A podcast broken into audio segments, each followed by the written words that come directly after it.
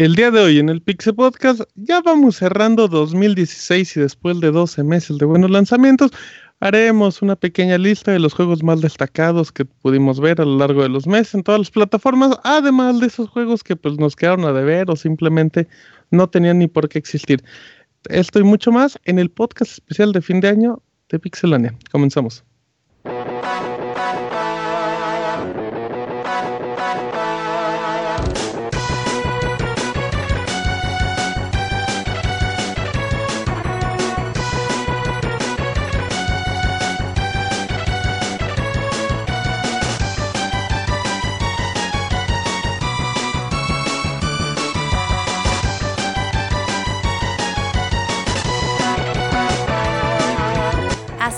El Pixe Podcast, con la información más importante del mundo de los videojuegos.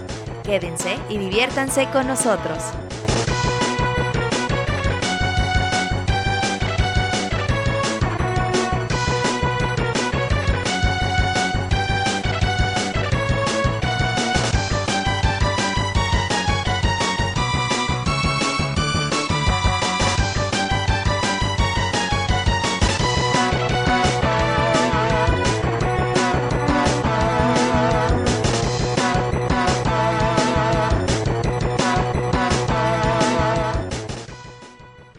Sean todos bienvenidos amiguitos a una emisión más del Pixel Podcast. Ya nos encontramos, bueno, ya nos encontramos en diciembre, el de hace mucho, el de la semana pasada, pero pues ya vamos cerrando estos Pixel Podcasts del 2016. Ya eh, la semana pasada tuvimos el último programa regular del año con noticias, reseñas y así. Y el día de hoy, bueno, tendremos el clásico y esperado por todos, lo mejor y lo peor del año, donde pues hablaremos de muchos juegos bonitos y feitos que nos aparecieron a lo largo de estos meses. Em, se va a poner divertido. Además de que, bueno, pues como ustedes sabrán, tendremos una.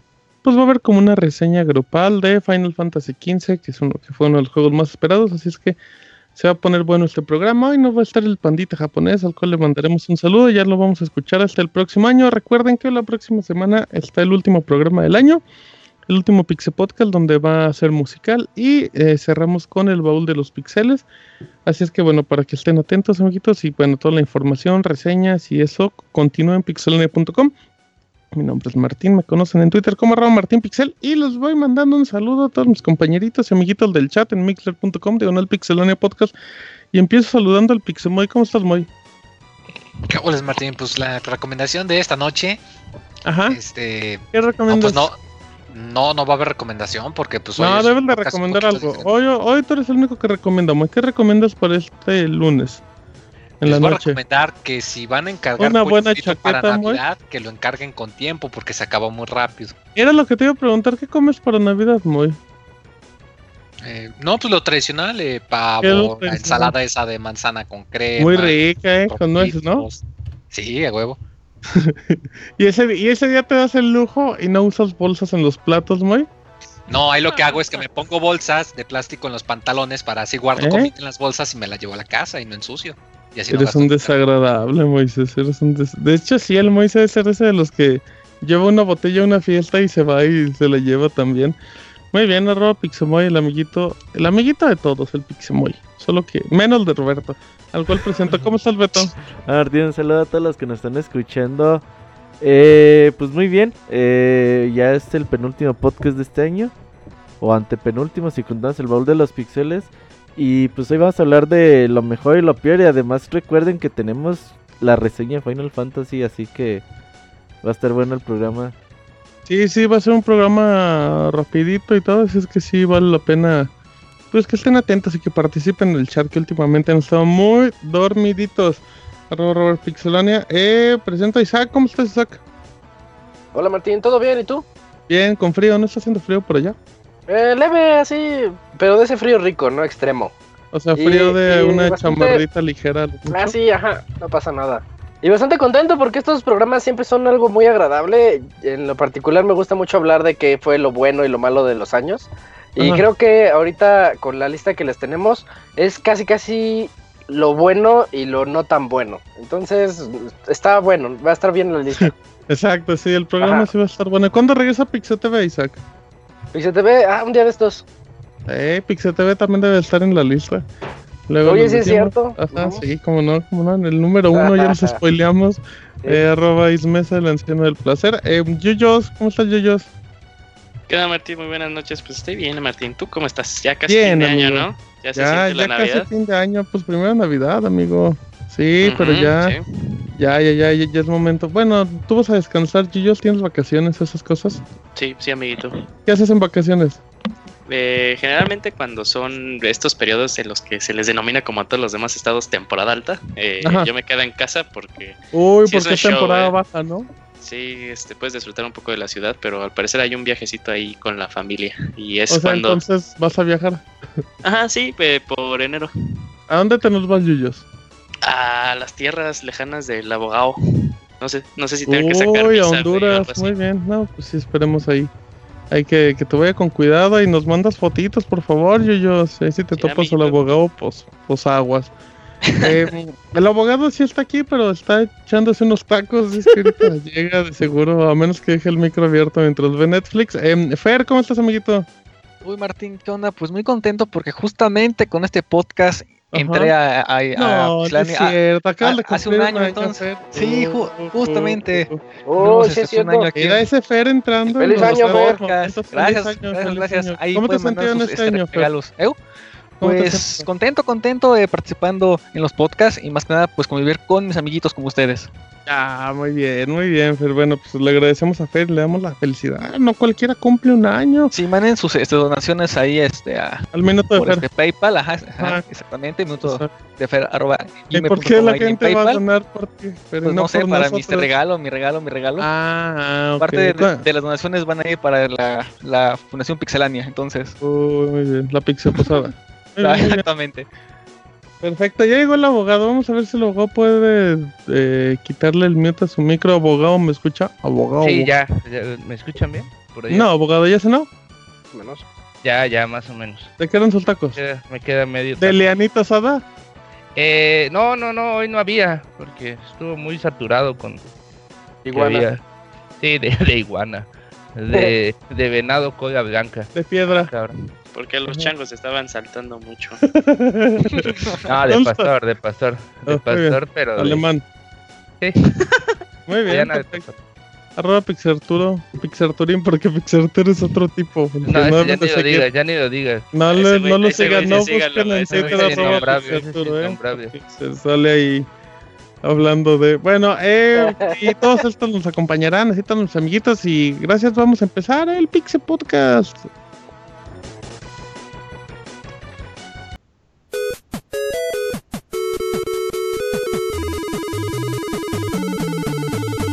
En Twitter para estar informado minuto a minuto y no perder detalle de todos los videojuegos. Twitter.com Diagonal Pixelánea.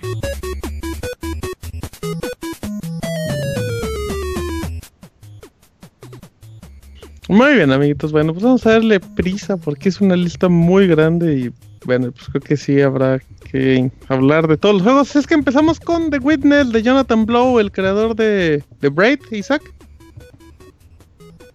Sí, Jonathan Blow creó Braid, entre otros. Eh, es un juego del que platicamos a inicio de este año y que yo les mencionaba que una de las más grandes proezas de este diseñador es que él lo hizo prácticamente él solito, hasta conseguir el financiamiento para el juego. Entonces es algo muy, muy bien realizado. Un juego muy bonito de acertijos, puzzles, en donde nosotros tenemos que usar, usar todo el ingenio del que pues que tengamos para poder resolver cada uno de estos acertijos donde básicamente la gran mayoría es llevar una línea de un punto A a un punto B a través de un laberinto, pero el juego es tan No, ingenioso. No le quites crédito, a veces son dos líneas. Por favor. Bueno, sí, el juego sí se vuelve de repente muy ingenioso y, y te mete dos líneas como en espejo o detalles así bien padres que tú te pones a pensar de que juegos de perspectiva, por ejemplo, que dices, oye, este, este Jonathan Blow pues no es cualquier cualquier persona que dijo voy a hacer un jueguito así donde saltas y disparas. Eh, es un mapa muy bonito, muy bien creado en donde la manera de explorarlo es resolver los acertijos. Entonces Sí yo sí se los recomiendo a todos. Enero 26 salió. Exclusivo en su de- momento de PlayStation 4 y PC. En su momento. Eh, sí tiene toques como de que Jonathan luego es medio psicópata, ¿no? Así de No, pasar pues tanto sí, tiempo en- con ese tipo de... Ha de estar bien tocadiscos el pobre Sí, Jonathan sí, Blow. sí. Y tiene, y sí tiene una historia el juego. Si ya y luego vas caminando. más. Deje hablar. Isaac, abogado. No van ni cinco minutos y ya lo interrumpió tres veces, abogado. No, ya se me olvidó, pero ¿qué, Arturo? Luego vas caminando. La historia. Luego vas caminando y te das cuenta que el mapa en sí, este, ya tú eres parte, tú eres como que la línea, ¿no? En el acertijo, no es solo el acertijo visual, sino que a veces el mismo mapa era, era el acertijo. Ah, está bien padre cómo, cómo hicieron todo eso. Entonces sí, The Witness es muy recomendado para todos. A lo mejor la gente se quejó mucho porque salió con un precio un poquito elevado para hacer un juego de esos... eh, Que no entran como triple A, por decirlo así. ándale, sí. No nos costó los 60 dólares, pero creo que salió en 40, ¿no? 40, Sí, ajá, 40 40. dólares. Entonces ese fue lo que lo llevó un poquito a- abajo, pero muy buen juego, ¿eh? Exacto, y se supone que eh, hay una versión de iOS que está trabajándose, ¿no? Así es que igual puede ser una... Sí. Se puede jugar sabrosón ahí en un iPad. Así es que bueno, The Witness, muy bien, el único juego de enero que mencionamos. Vamos con Firewatch, Robert. Juegas asazo. Firewatch es, es para mí el mejor juego indie de, de este año. No, no. O al menos Ah. de, de los que Ah, jugué y jugué Inside y, y otros por ahí. Pero Firewatch creo que es de estos juegos diferentes que te ponen en los zapatos de un guardabosques y que tu función es pues cuidar ahí el parque como Yellowstone es más o menos parecido. Uf, con el oso Yogi. Y estaría bien un cameo por ahí. Y pues te vas encontrando con situaciones bastante diversas, con un guion extraordinario. Uno de los mejores guiones de, de que recuerdo en los últimos años en videojuegos. Y con trabajo actoral también bastante bueno. De hecho, ambos estuvieron nominados para, para los Game Awards, ambos actores. Y te meten en esa pues en esa tarea que y te llaman a las 3 de la mañana y te dicen, oye, güey, ¿qué pedo? ¿Estás viendo esto? La verdad es ¿Qué que juegazazo. Eh, uno de los problemas que tuvo al principio el juego, que quizás para la gente que no sabe o no tiene dominio total del inglés iba a batallar un poco, pero ya hoy en día el juego cuenta con subtítulos en español y Ujú. además eh, ya tiene varios parches que arreglan ahí eh, problemas de performance con el PlayStation 4, así que yo sí les recomiendo mucho que le echen un ojo a Firewatch, juegas a eso. Exacto. y- Ajá. Un juego de esos que son como de la familia de los que los juegos que no son juegos o que gente no los Walking quiere Los catalogar. Simulator, Walking ¿no? Simulators. Walking como Simulator. Gone Home o Gone Home, decir. Stern, Ah, esos son que, aburridos. lo, que lo juegas por la experiencia. Pero no yo, yo me quedo con Firewatch sobre todos los demás porque sí es una narrativa digna hasta de película de, de Hollywood. Que algún día hagan la película. Sí, Uh. luego, este, a mí, yo lo acabo de terminar y sí, hay veces que decía, "Verga, ya me siento muy pinche solo, güey. Sí, Y sí, sí te transfiere como, Y volteaba la ventana y nomás veía la selva, abogado. sí, güey, un chango Decía, pasaba "Ojalá allá, bueno, un entonces no, ahí". entonces no estoy tan solo. Y podría estar peor. no, y, y está bien bueno este juego y ahorita ya está, pues, Ya es un a buen juego precio, barato. ¿no? Sí, es un en juego Steam como lo de pueden 15 encontrar dólares. en... ah, en Steam ya lo pueden encontrar en 100 pesos y pues ese No, juego prácticamente... 100, sí.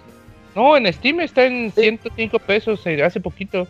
Bueno, Sí, cuando sí, hay sí. oferta, pero sí, sí, es cierto. No, ese Eh, muy nada. te ahorita está a 180 pesos en Steam. Y la versión de. PlayStation 4 son de 20 dolaritos, así es que es un precio más accesible a Sí. comparación de Witness. Es un juego cortito, ¿no? Sí, dura como 4 o 5 horitas. Es como ponerte a ver una película muy ya, larga se de cinco acaba y horas, adiós. pero te la llevas bien relax y una historia bien envolvente.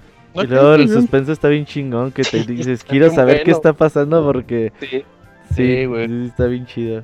Muy bien, perfecto. Pues. mm, Isaac, cuéntame Street Fighter 5.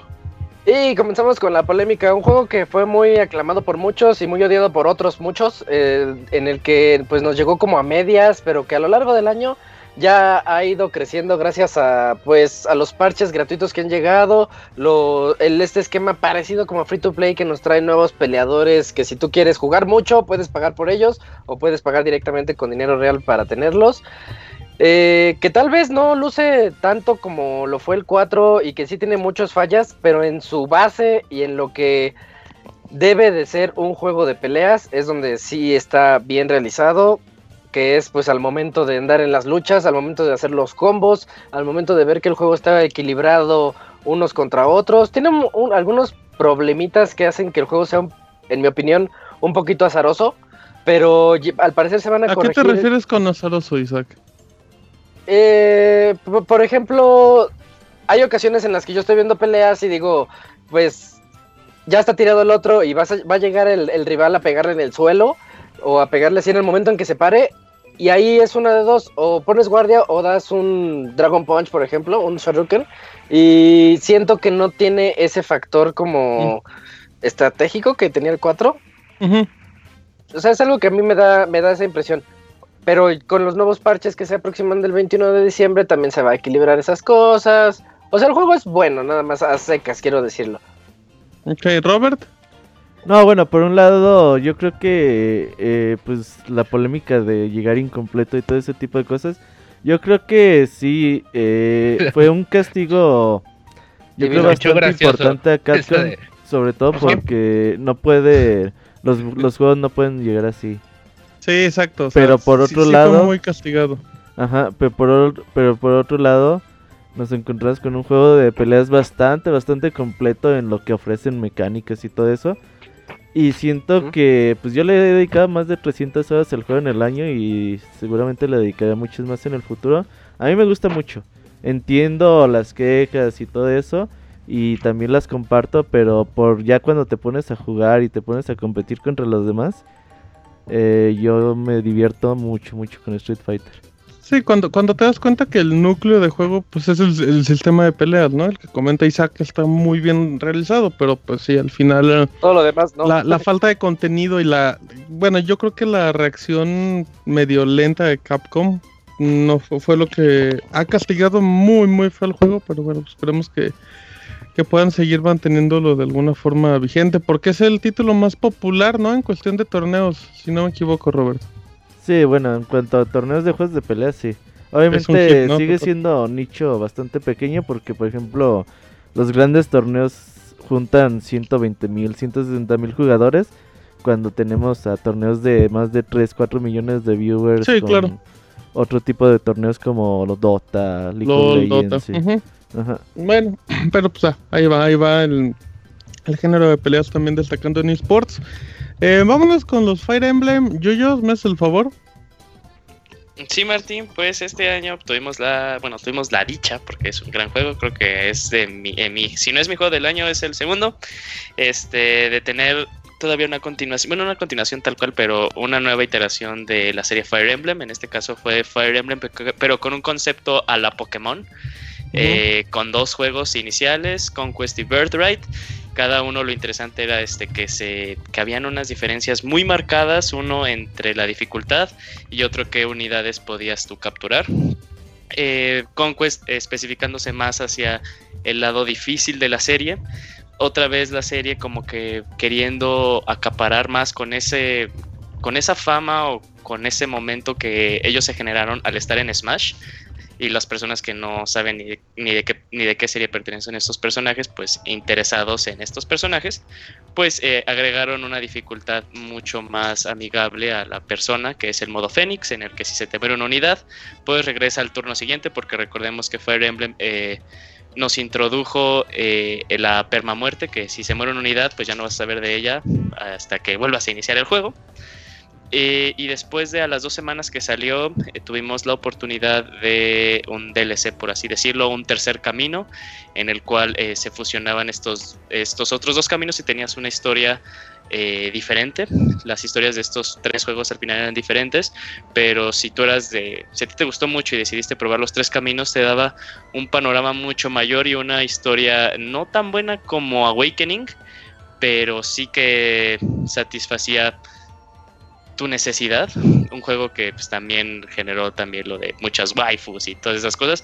La verdad este es un juego muy completo, aunque sea RPG y luego que a la persona le dan medio miedo los RPGs, tiene muchas herramientas para que las personas que les da miedo este tipo de juegos pues lo disfrute a la forma que lo quiera jugar. Eso es algo muy interesante que me, que me pareció, o sea, el juego lo puedes disfrutar, no importa si eres este, una persona ya con mucha experiencia en la saga de Fire Emblem, sino no importa por la introducción del modo Phoenix y la introducción del modo que se presentó en Awakening, que era el modo casual, que este, al final de la batalla, si se te había muerto alguna unidad, pues volvía este, a salir. le dediqué al juego ya completo como 100 horas con los tres caminos.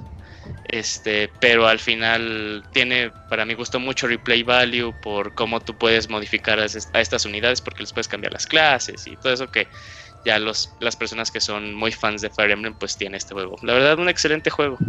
Julio, Muy Julio, tiene que- mucha razón, este Martín. Ah, Este, dale, rápido, dale. este, como dice este Julio, es un juego muy muy amigable para, para todos aquellos que es su primera vez.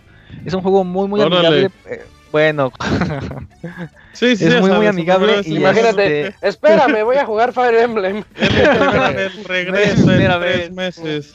Re- regresen 100 horas. Es como, es como el meme que dice este, que lo hagas con protección y pone un monito Dale. la carta de Charizard. güey. Julio, preguntan que si tiene textos en español Fire Emblem. Según yo no. No, no, no, no, No, tiene. no está, no está en español. ¿Ibas a agregar Fíjate algo que- más, Fer? Este, no, solo eso que es que es un juego muy muy amigable con este con dinámicas muy muy sencillas que aunque parecen complicadas no lo son y que poco a poco vas a este como que agarrar esa experiencia. Eh, aquí como dato hay que jugar primero el, el Re-Red para que agarres como que esa esa maña y, ya- y ya después te vas al este Conquest para que así ya no tengas tanto problema. Muy bien, Fíjate que yo me arriesgaría a agregar un poquito más a que no solo para los nuevos como comentan, pero pienso que es el Fire Emblem que le añade mucho a los veteranos. Normalmente los juegos de Fire Emblem la trama a grandes rasgos se reduce a que somos los que nos invaden, los, la nación enemiga invade y tenemos que liberar a nuestro reino. Y aquí por primera vez si eligen el camino de conquista, aquí es diferente, aquí tú eres de cierta manera los malos. Y es algo que por primera vez se da en la serie, además de que pues se reimaginan muchas clases. Y por ejemplo, la, la manera en la que funcionan las armas, como pues, Que los me que sabrán, spoiler. el, el triángulo de las Sí. armas, pues aquí es algo diferente. Y, y yo pienso Y que es sí, muy bueno para los nuevos, pero también yo creo que para los veteranos es el que más cositas les cambia para Oye, acabas de spoiler. Fire Emblem, ¿eh? No, Sí, Pues no ya salió en febrero, dice el ya salió en febrero. Que te dicen, Sí. Be Right, tú eres el que defiende y Conquest tú eres el que, valga la redundancia. Oh, No, ¿cuántas no, horas- no, cuántas no. ¿Qué le metió el abogado? ¿Por qué le hizo así? Ajá. Se impresionó mucho el abogado, güey. Le sacaron el aire. ¡Spoiler! Es lo bueno que dijo, el aire. No, pero este. Muy tiene, mucha razón en No, eso. O sea, las personas que ya llevan jugando Fire Emblem un rato, este, descubrirán que hay clases que tú dices, ay, pues son las mismas, ¿no? Por ejemplo, tienes eh, la clase de mago, pero en el lado de, de Hoshido, pues es este el monje. O sea, son cositas diferentes y aparte que cambiaron el triángulo de armas y que las armas ya no se consumen tal cual, sino que ahora tienen este atributos positivos e igualmente atributos negativos, pues también es algo como que a la persona que ya es veterana de Fire Emblem dice, ah, esto está interesante, y aparte este, también no hay que olvidar el apartado online que tiene el juego, que te da, este, pues al final una, un- una combinación infinita de tú cómo puedes hacer la unidad que tú quieres, la puedes hacer como tú la desearías, porque puedes, este, puede, puede heredar, este, clases, puede heredar habilidades que, que no puede heredar normalmente, pero si tú vences a uno de los castillos de las personas en línea, tienes la posibilidad de agarrar eso. Entonces, la verdad es un juego que este, no simplemente, que la verdad, o sea, este, vale totalmente lo que cuesta y hasta un poco te queda, eh, le quedas tú a deber al juego, porque si tú tienes un juego, que eso, este es, una, este es este, un punto muy importante, si tú compraste por separado ya sea Conquest o Birthright, y quieres comprar este el que te falta por medio de DLC, eh, no tienes que pagar eh, totalmente el juego por su precio este original, sino va a ser un precio descontado. Entonces, este, Eso sí es cierto. eh, también es algo muy importante de, de, de marcar. Muy bien, bueno, pues después de la reseña de Yuyos y del spoiler del Moy, con eso acabamos febrero, amiguitos, y nos vamos rápidamente a marzo, un juego que se anunció en el E3 del 2013, hablamos de Tom Clancy's The Division, eh, un título que, que igual como nos tiene acostumbrado el Ubisoft últimamente, el primer tráiler nos impresionó, pero después empezaron las dudas, empezó el- en la congeladora el juego, pero bueno, llegó Solo al Robert final. creía en él. Sí, confirmo Sí. eso. Solo Sí. el 8 de marzo llegó. No era el juego que iba a estar bien 4, chafa. Xbox One. Sí, sí, sí, lo dije en su momento. Isaac lo dijo. Todos Oye, lo sí es dijeron. cierto, Martín se comió sus palabras, ¿eh? No pasa Sí, nada, amiguitos, pues se cosas. veía Se puede- feo. Se puede comer otra cosa. ¿Me dejan, me dejan Ah, acabar cabrón. de hablar de The Division o siguen Dale, dale, platicando en su programa? Gracias, gracias. Bueno, eh, es un juego de Ubisoft que nos lleva a un Nueva York en el apocalipsis y todo. Es un título de. Es un multijugador en línea que es en tercera persona, el de disparos, tiene elementos de rol. Y bueno, pues mm, es un juego que se puede disfrutar de manera cooperativa. Eh, estamos, igual como lo mencionamos, en un Nueva York que está muy bien recreado, con todo el estilo de Ubisoft de misiones principales, secundarias, eh, puntos para coleccionables. Aprovecha todos los elementos de Splinter Cell para la cuestión de, de la cobertura. También un poco de los disparos. Vemos cómo, cómo va mejorando en este aspecto de Ubisoft en cuestiones del, de los modos en línea. Creo que se presentaron bastante bien. Y, y bueno, ah, puede haber ahí unas pequeñas quejas en cuestión del contenido, de que muchos sentían que terminando la campaña era como, como ya, ya no había más que dar. Estaba la zona oscura, que es una parte, es como una tierra de nadie, es un PvP en donde tienes que ir recogiendo mm, armas o municiones que están infectadas y tienes que mandarlas a un helicóptero para que, pues para que lleguen como a una zona y las desinfecten. Pero pues es un, eh, pero es una tierra de nadie porque justamente la idea es que pues todos sean felices y colaboren y lleven las armas. Ajá, pero se acaban traicionando todos y, Ah, bueno. y es un desmadre, pero, pero muy Oye, Martín. divertido, muy buena apuesta, dime Isaac. Eh, yo solo quiero agregar eh, excelente ambientación, de las mejores Sí, ambientaciones sí. en todo el año, porque para todos aquellos que les gustan esos mundos postapocalípticos donde todos se murieron por la gripa o lo que sea, este, el, ma- el mapa está muy, Por muy la padre. diarrea. Pónganse la vacuna de la gripa, chavos. Sí, no, no, yo, yo- yo- Ubisoft nos sigue impresionando, Isaac, para, yo creo que es de los mejores para recrear eh, ciudades. Aparte tiene, tiene cambios climáticos muy buenos. De repente está bueno, nublado, luego está lleno con neblina, ajá, luego ves perros y les disparas y explotan. Eh, eh, Isaac explotaba perros con granadas, ya me acordé. sí, es cierto. luego lo seguíamos. crueldad animal, ahí que Bueno, no nos ataque peta. Los perros Eh, hacían sí, pis. güey, Los perros matar- hacían pis. Puede matar viejitas, güey, pero no, no perros, no chingues. No, no se puede. Eh, y, de, y de Division, la verdad, creo que es una buena experiencia. Hay muchos contenidos descargables. Eh, obviamente fue bajando la, la cantidad de los usuarios, pero ya con, con la última, con otra de las expansiones, pues fue levantando. Pero no sé, Roberto, si quieres agregar algo más. No, nada más, a mí me gustó mucho The Division, lo disfruté bastante eh, lo que pudimos jugarlo. Yo creo que por ahí le faltó, eh, sí, le faltó ahí el contenido en las expansiones, porque las misiones seguían siendo bastante Las parecidas. mismas. Ujú. Sí, entonces como que eso no alentó mucho a los jugadores a, a pues a Sí. seguir jugando y sin duda pues hoy en día es ya un desierto.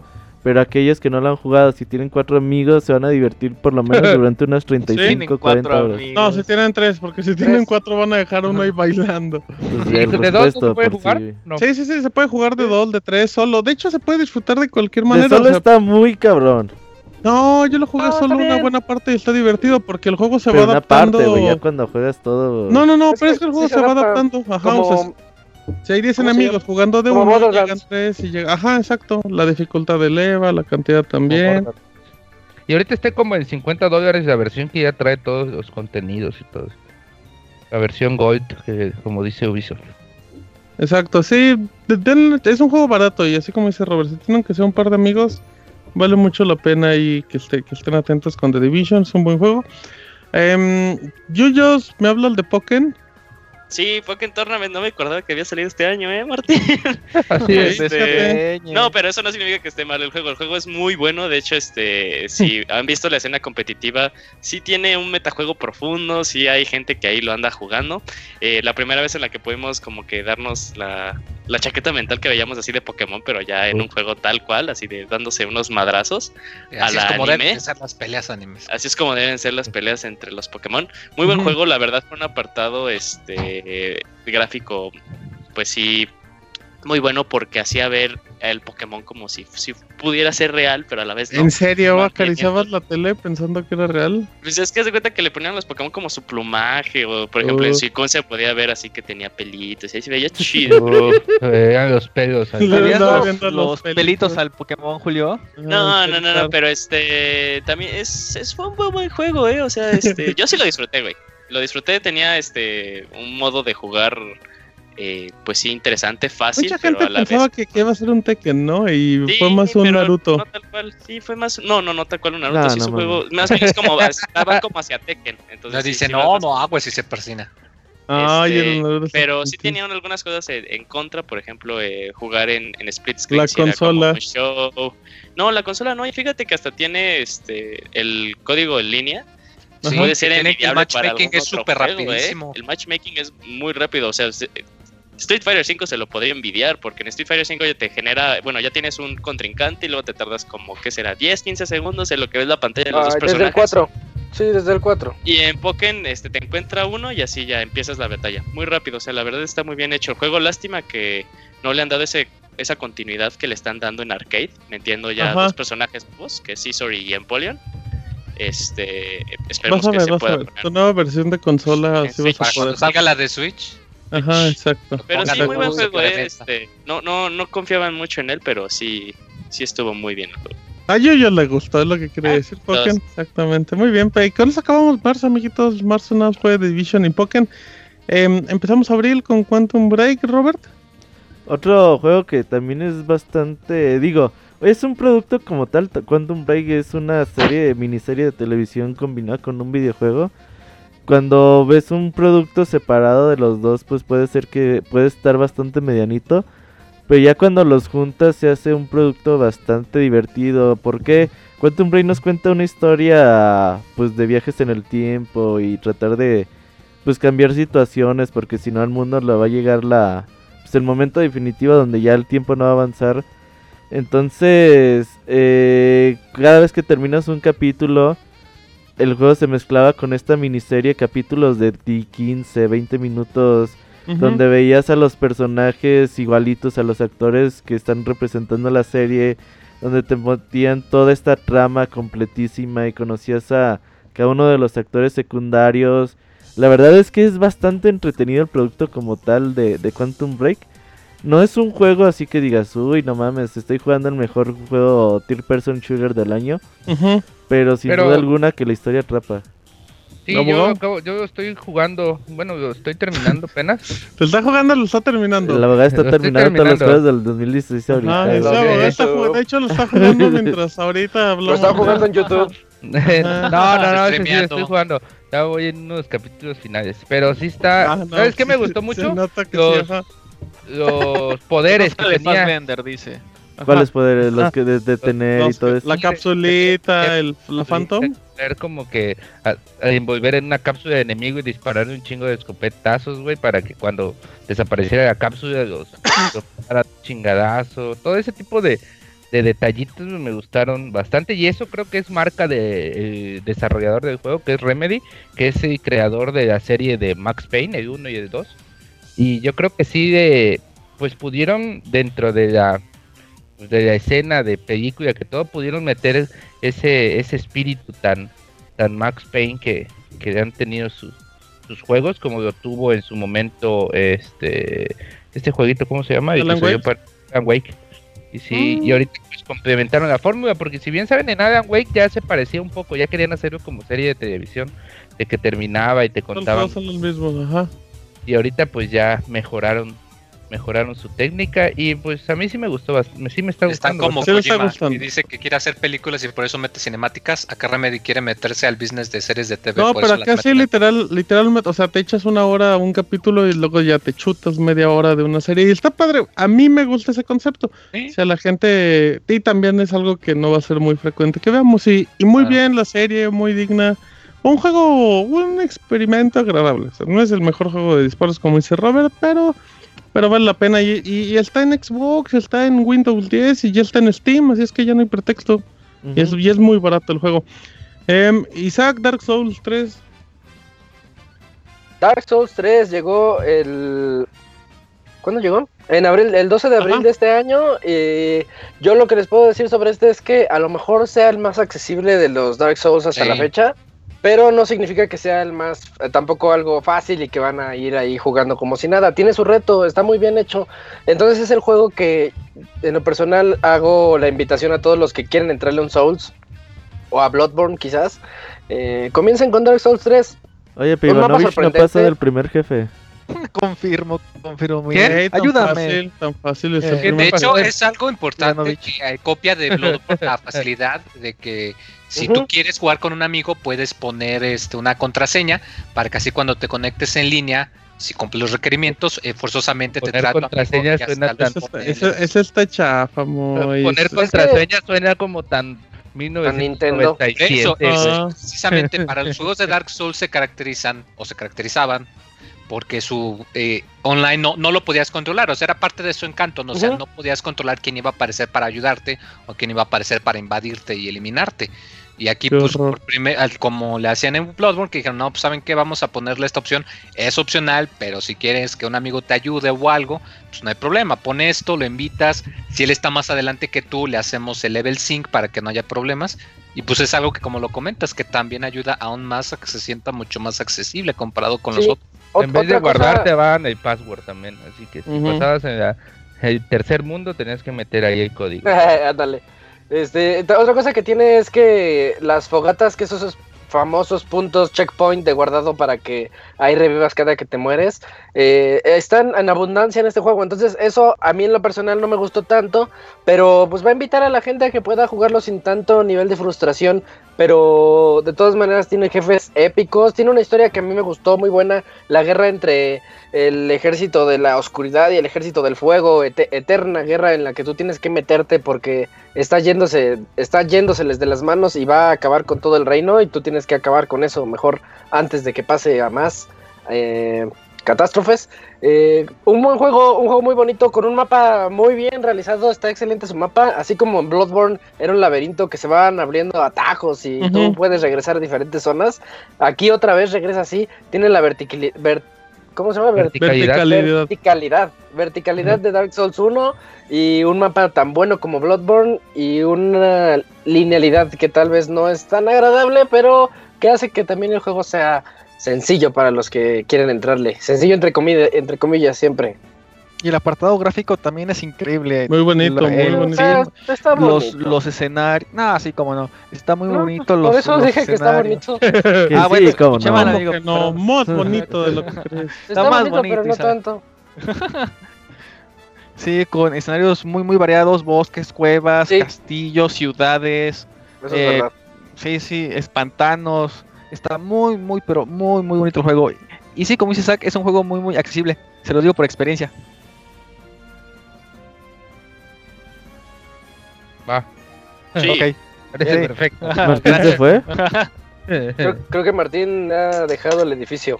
Dale, Perdón, Isaac, dale. amiguitos, eso, apliqué Ah, un ya llegó. Pixemoy, apliqué Es un- que, va, es que va a checar para ver si estaba en oferta Dark Souls 3 No, para no, no, entrar. no, no. En 6 no, dólares o 8. Perdón, y, y A- como a 20 decían, pesos como ocurrió.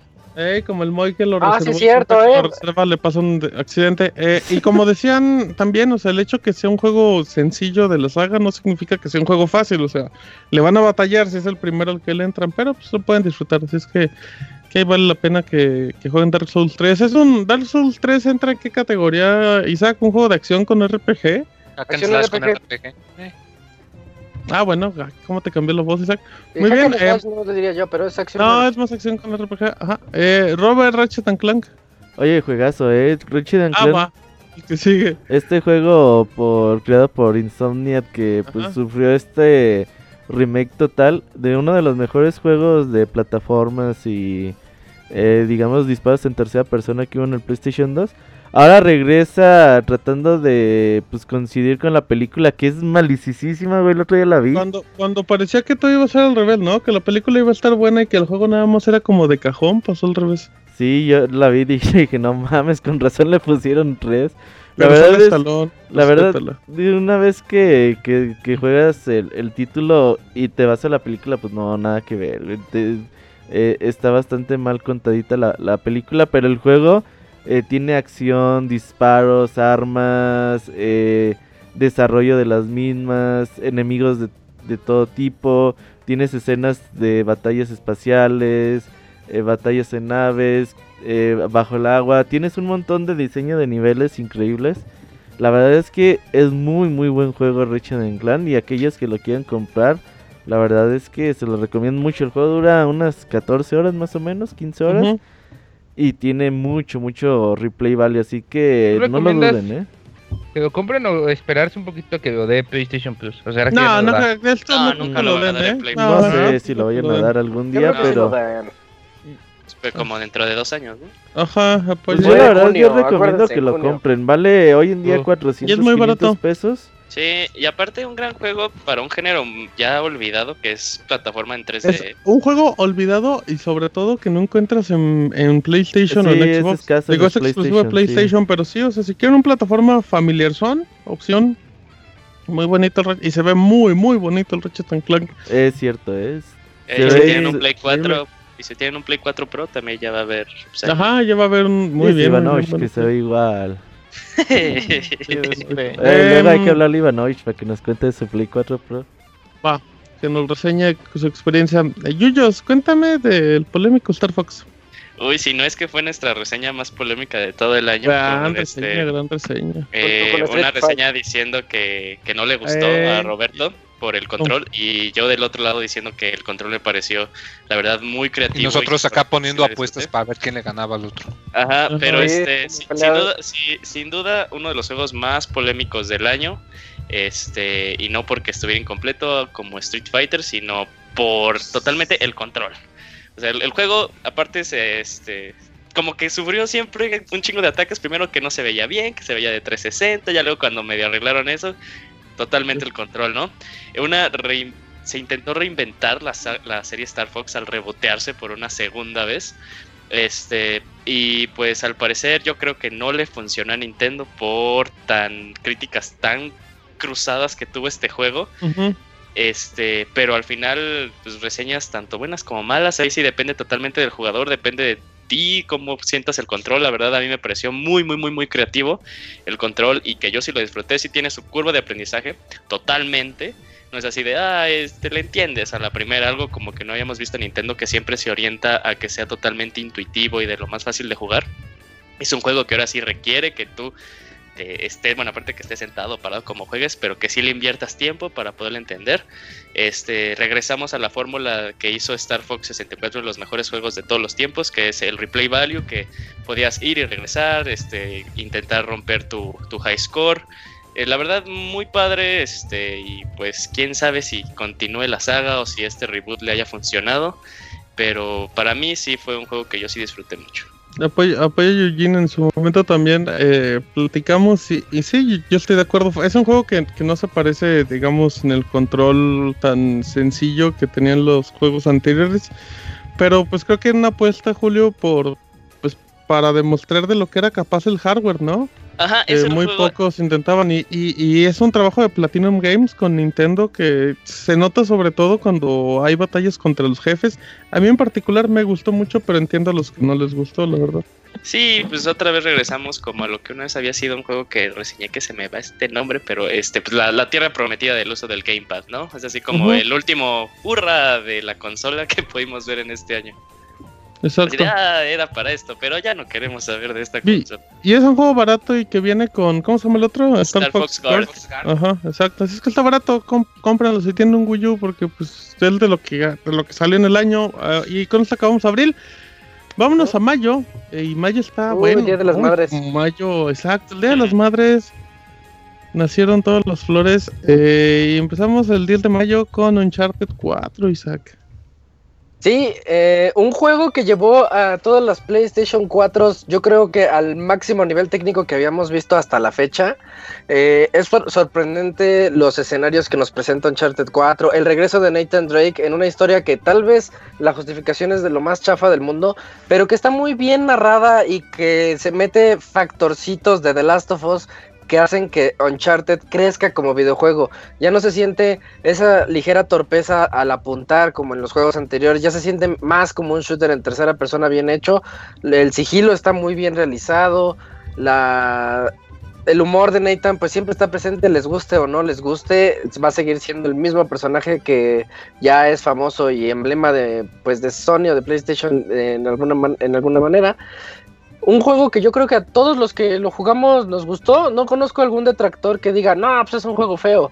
De hecho, este, todo internet se volvió loco cuando en, los, en la entrega de premios de hace unos días, Ujú. Uncharted 4 no se llevó el premio a juego del año, porque Oh, creo que es lo que todos, pues le preguntaras a quien le preguntaras, No, no. decía, Uncharted 4 se lo va a llevar menos a menos a Arturo porque está medio fanatizado. Porque sigue jugando un chat, se lo estoy Pero, pero bueno, YouTube. el Ah, 90% sí, ya lo de las personas decíamos, Uncharted 4 se lo lleva y pues ya supimos que se lo fue llevando otro shooter del que hablará Arturo ahorita. No, no, no creo que tampoco, no creo que tampoco sea así total, o sea, pero, pero sí, o sea, de que estábamos de acuerdo de que, de que Uncharted es uno de los mejores juegos de, de este año, sí, es como, como evidente. El multijugador está bueno, pero pues igual, ¿no? O sea, ya en la actualidad es muy difícil que pueda competir con otro tipo de títulos. Evolucionó bien el multijugador, fíjate, tiene una mecánica de un ganchito que te deja saltar de un lado a otro así estilo pues semi Spider-Man eh, que, que agiliza mucho el juego y está muy padre tanto en el modo de primera de la campaña como en el multijugador tienes el ganchito pero en especial en el MP ayuda mucho Muy bien, ¿abogado iba a agregar algo más o ya lo dejamos así? Eh, que es un buen juego de verdad y aunque muchos todavía hablar. cuestionan que no muchos cuestionan que que está por debajo todavía del 2 yo creo que sí Totalmente. Sí sí se pelea mucho por ser el No, mejor no, de- de abogado, no, yo, no, yo también estoy en ese, Yo no en ese estoy de acuerdo con Pero Yo el eso. estoy, hecho- de- yo estoy del pero lado fíjense, de Arturo, ¿eh? Es un juego el- eh, del, del Uncharted. Perdón, Isaac, continúa. Ah, nada más rápido, el hecho de que estés comparando Uncharted 4 con el 2 y a ver si sí, a ver si no, habla de lo bueno que es. De eso estoy de acuerdo. Sí, sí. Sin broncas es el segundo mejor de los saga. Eso sí, de calle. Ya ese es el primero, ¿no? Ah, mm, También en cuestión de historia, pues evidentemente el 2 es como lo mejor, pero pues el primero, digo, el, el cuarto, El pues sí tiene, tiene, no, el primero está feito.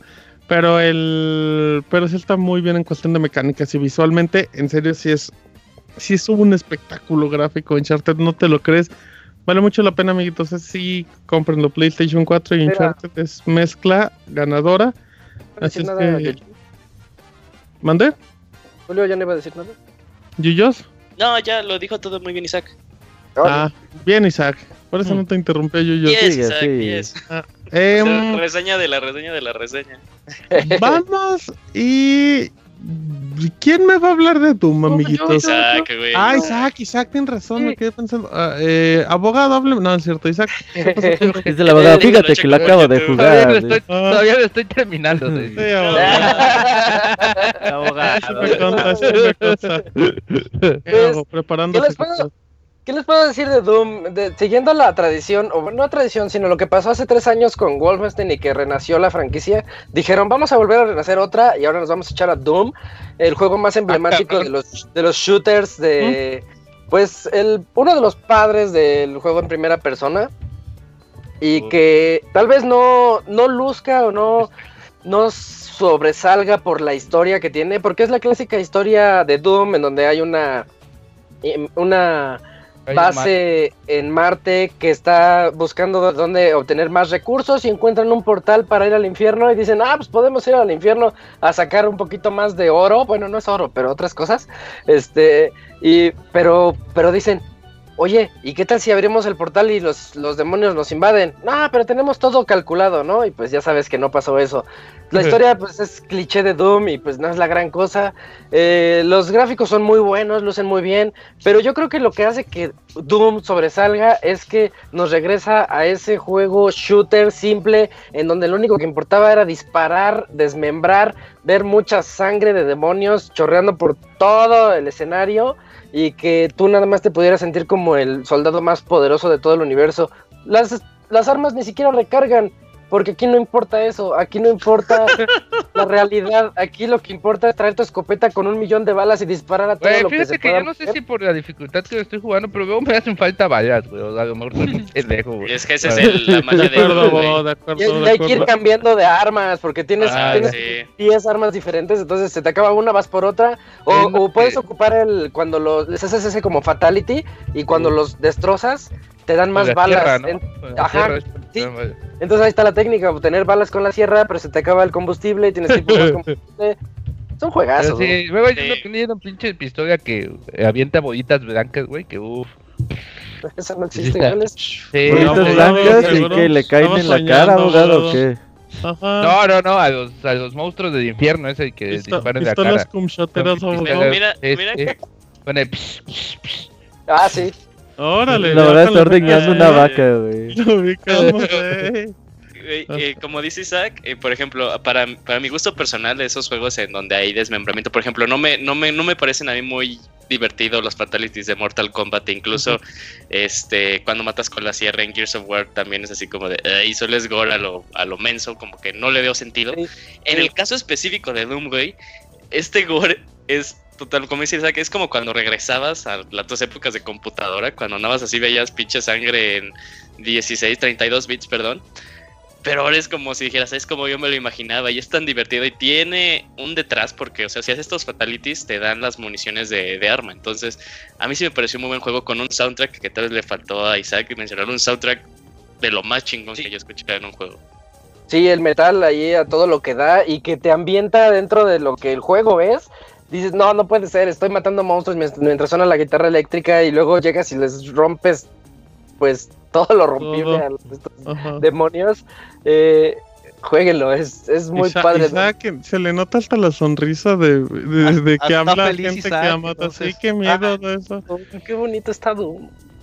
Ah, cabrón, llorando. espérate. Ya con mucho llorando, replay value, eh, y con dificultad muy cabrona la última. Muy Sí. bien, bueno. Entonces, pues ahí está Doom, el juego que recomienda Isaac por si quieren sentir lo que es matar con sus propias manos. Este Música para juego matar. apareció el 13 de mayo y 11 días después, el abogado nos va a hablar de Overwatch, el juego de Blizzard, el goti Eh. de la existencia, El goti de, de- del siglo. el goti de los gotis, El abogado. Shoti, el Shoti. Es- pues mira, ¿cómo? Interrumpan al abogado para que vea. No, no, es, pues Overwatch es el juego no de... tan Shoti, chido, el eh. shoti, el shoti. No, Overwatch es el juego de... incompleto, ¿no? Multijugador completo. Incompleto tienes las nalgas, cabrón. Oye, pero no tiene historia, abogado, ¿de qué hablas? Sí, sí, cierto.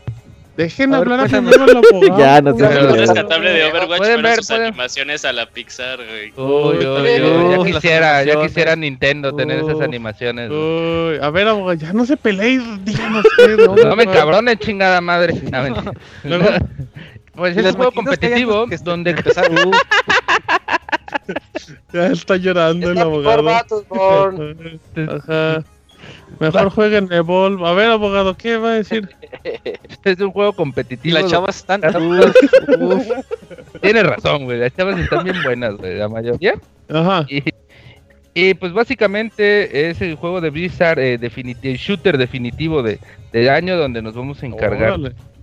donde cada uno de los personajes tiene diferentes habilidades y, y realmente este juego yo creo que en su momento eh, no era pues lo que se esperaba o tal vez eh, no, no tenía todas las pues las de ganar para ser GOTY, pero conforme ha pasado el año, Blizzard le ha dado un, un soporte al juego increíble que por ahí de septiembre, octubre ya, ya se visualizaba como un gran juego. De hecho, yo lo dejé de jugar un tiempo, pero de ahí volví como después en, eh, en las ¿Para qué actualización, abogado? cuando fue la de las Olimpiadas. Ah, ahí- pues en junio, ahí ya- junio, julio. Ahí ya te volvieron a dar como que cajitas especiales de las Olimpiadas y terminó eso. Y de ahí vino un evento de Halloween. Por cierto, mañana hay evento navideño. Eh, Y pues ha tenido. Es un juego que realmente no. Juegas para tener cajas. O sea, no. No. No, qué emocionante. órale, Suena bien chido. Ya me arruinó, ya me arruinó, güey. tranquilo. cajas. Oiga, Pero por este un- contenido es tan, es tan divertido y todo güey, que te hace querer jugar y jugar y jugar y jugar y no dejar Quiero de jugar. más cajas. ¿Y la historia, abogado? La historia, pues, realmente la historia solo se cuenta en, en algunos, pues, en algunos videos que ha soltado ahí Blizzard. No todos los personajes tienen, van sacando poco a poco, pero pues se van enlazando porque todos los personajes, todos, todos los 24 personajes creo que son ahorita, todos tienen una historia propia y se van como que relacionando entre ellos y en el juego te van diciendo, por ejemplo, cuando está eh, el soldado con el vaquero empiezan a platicar de cosas que vivieron hace años y te van explicando Es una dentro- película gay, güey. Es una, es una película de Village People. ¿Y luego, abogado? cuando subieron a una montaña y estuvieron ahí unos Se vieron solos por un rato. ay el juego te va explicando es un poco como como cuenta de historia Half-Life que dentro del juego. Cálmate. órale, abogado. Historia Half-Life, no mames, abogado. No, te mamaste, güey. O sea, Y luego- luego cuando porque reseña está hecho por rega el tepache. A ver, abogado, contando. Y las cajas tienen sentimientos y toda la cosa. Eh, Se una- Dices, las cajas como son de Portal, dice. te, va, contando la historia en ciertas conversaciones, en imágenes dentro del mapa, como un cartel donde cantan tres este, güeyes y uno de ellos es uno de los malos o cosas así.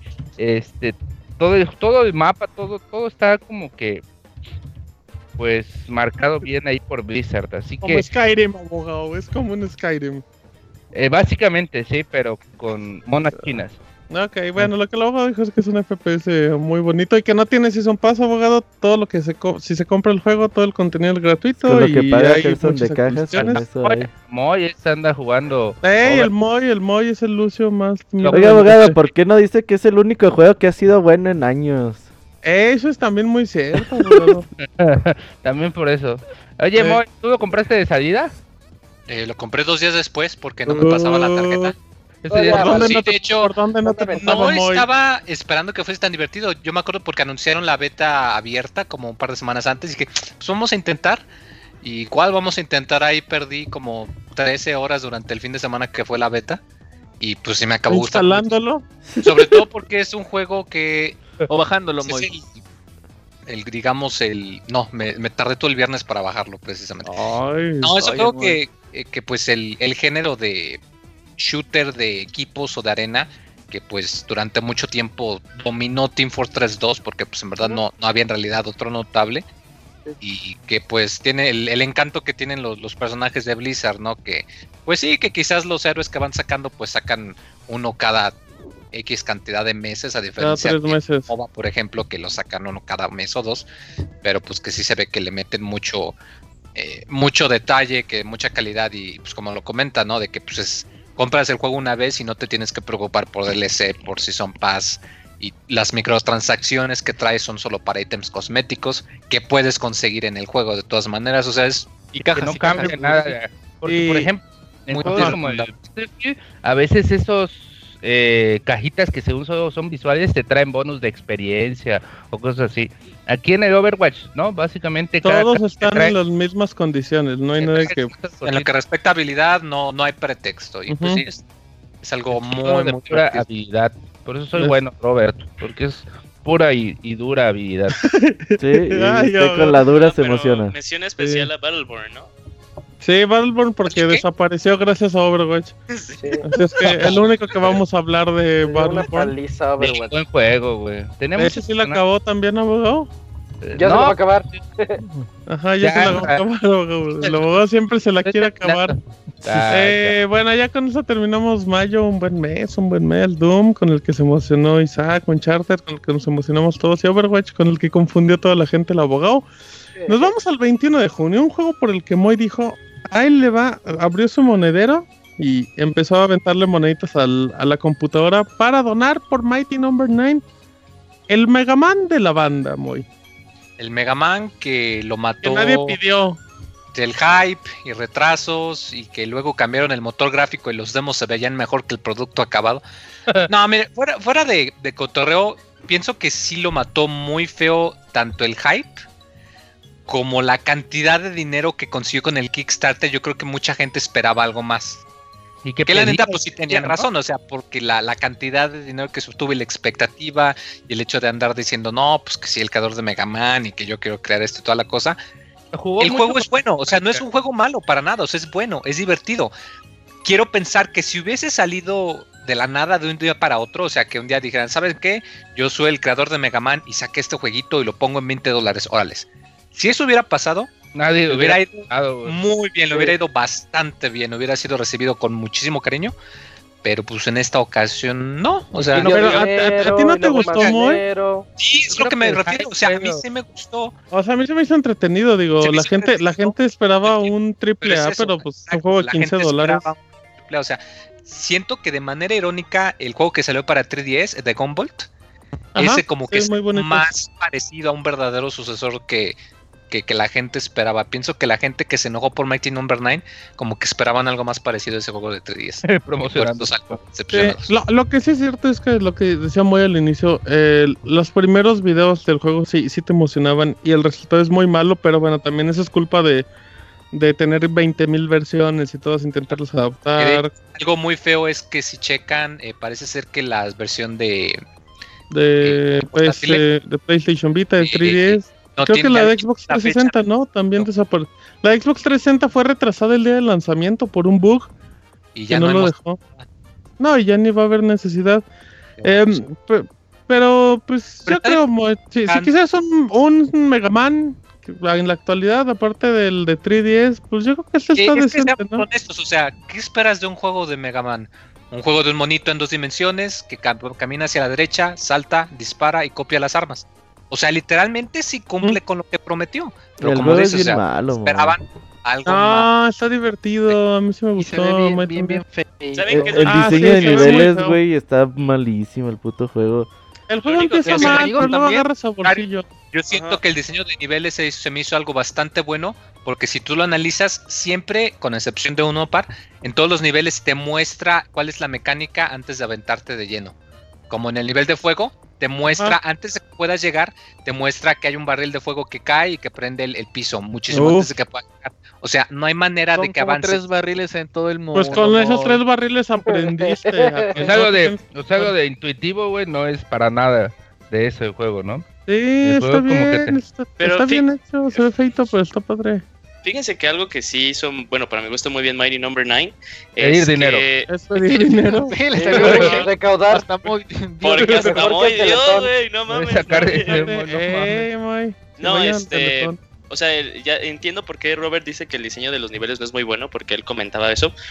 Pero yo diría que más bien eh, la arquitectura del nivel es muy buena porque está totalmente orientado al que el jugador lo haga en speedrun. Por algo siempre te da como el combo Exacto. y puntos de más cuando matas a muchos malos de manera rápida y si los matas a todos como de un solo golpe. Ahí sí el juego sí está muy bien diseñado, que es para mi gusto lo único que hizo bien Mighty Number 9, un juego que pues sí es como que puede ser que también fue el juego que puede que haya matado al Kickstarter en videojuegos. Mm, no, no creo, No, pero la no. gente ya le va a pensar mal de dos veces antes Sí, de. entre ese y No Man's y bueno, otro No, que que ahorita sí vamos a mató hablar. fue la credibilidad del del güey este. Pues ni te creas, así que lo tenía. o sea, como digo, los de Gumball, pues ya sacó dos y ya anunció el tercero Ah, y les está yendo bastante bien y venden y, bien. y estaba Pero, desarrollando un pero Comfort exclusivo lo tiene, con Microsoft. lo tiene más que nada otra persona que no es Inafune. Ah, no, ya sé, o sea, pero lo que voy es de que, pues, pues ahí, ahí sigue, ahí sigue pellizcándole por donde vea. Pero bueno, El chiste es que está bonito y si lo ven en oferta, el chiste pues, es que es un juego de 15 dólares, no esperen Oye, mucho. fíjate que 150 así, pesos este, para Wii U. Ahí, por si lo quieren me- comprar en no, Amazon. Mención, mención de la edición especial, güey, que viene con el muñequito de, de este Ese sí está también muy feito, ¿verdad? El muñe- Sí, el muñequito monito también está bien feo, el feo. No mames. Pero bueno, pues es que necesitaba más dinero en un Kickstarter para hacer el, para que el muñequito Pero- no saliera Lo visco. mandaron a hacer con una empresa china de, pero que los niños estaban muy chicos y no saben manufacturar todavía bien. Ey, ey, le iba a decir, le iba, le iba a responder una grosería. Sí, abogado, muy mal, ¿eh? Está castigado, está castigado. Cállese ya, abogado, ya cállese. Eh, vámonos, esto, con esto terminamos. Ah, no, todavía nos queda un último juego de junio. Eh, tenemos buen tiempo. Y vamos con. Pues yo creo que Roberto nos puede hablar de Inside. Inside ve todo el juego de los creadores de Limbo. Otro gran juego independiente de este 2016. Inside, esta secuela espiritual de Limbo que nuevamente te cuentan una historia interesante sin decirte ninguna sola palabra. Un juego donde te pones en los zapatos de un niño y ves que empieza a correr y ves que te empiezan a perseguir. Y e increíblemente los, los puzzles están bien pensados.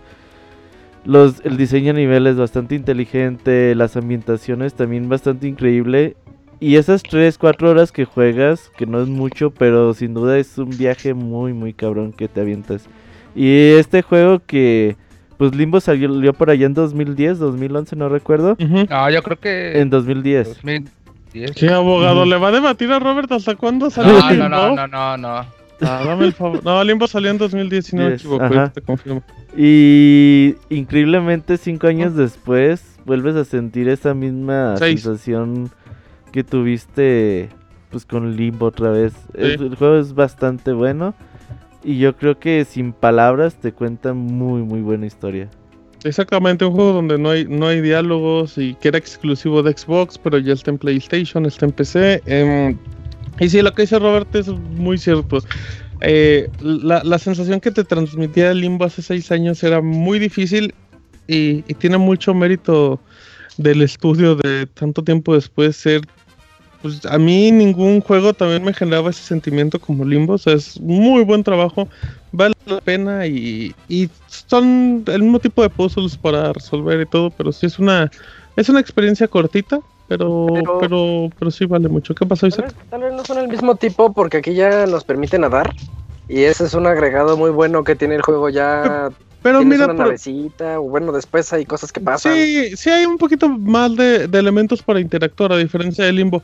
Pero la estructura es muy similar, porque si, porque cuando, cuando juegas Limbo y juegas Inside, entiendes cómo, cómo resolver la mayoría de los puzzles, o por lo menos sabes cómo por dónde se encamina. Pero si nunca lo has jugado, le vas a batallar mucho. O sea, sí, sí tiene una extensión directa, pero, pero sí, sí cuenta con sus elementos actualizados para que sea más más ameno para, para la gente, pero, pero vale mucho la pena. Es un juego digital y, y en serio, como, como Inside hay pocos, uno de los mejores del año. Eh, Yuyos eh, Monster Hunter Generation, 15 de julio, exclusivo del Nintendo 3DS. Eh, creo que Fer está más calificado para hablar de ah, Monster va. Hunter Generation. Eh, Fer, ¿cómo te va lo llovido, amigo? Un poco húmedo, Martín, pero se poco. ¿Qué onda? Qué raro. Gracias por preguntar, Martín. Gra- Gracias por preguntar, Martín.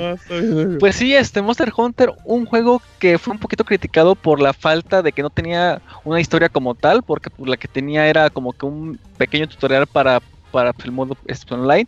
Eh, Monster Hunter, pues al final de cuentas, es un es un juego de- dedicado totalmente pues, al multijugador para que tú y otros tres amigos puedan este jugar, eh, matar este monstruos, eh, cooperar para, para, para eh, realizar misiones. Y aquí pues, un agregado fue que este me este metieron como que las como que como que tuvieras la, la posibilidad de que te transformaras en los gatitos y que los gatitos fueran a hacer este misiones.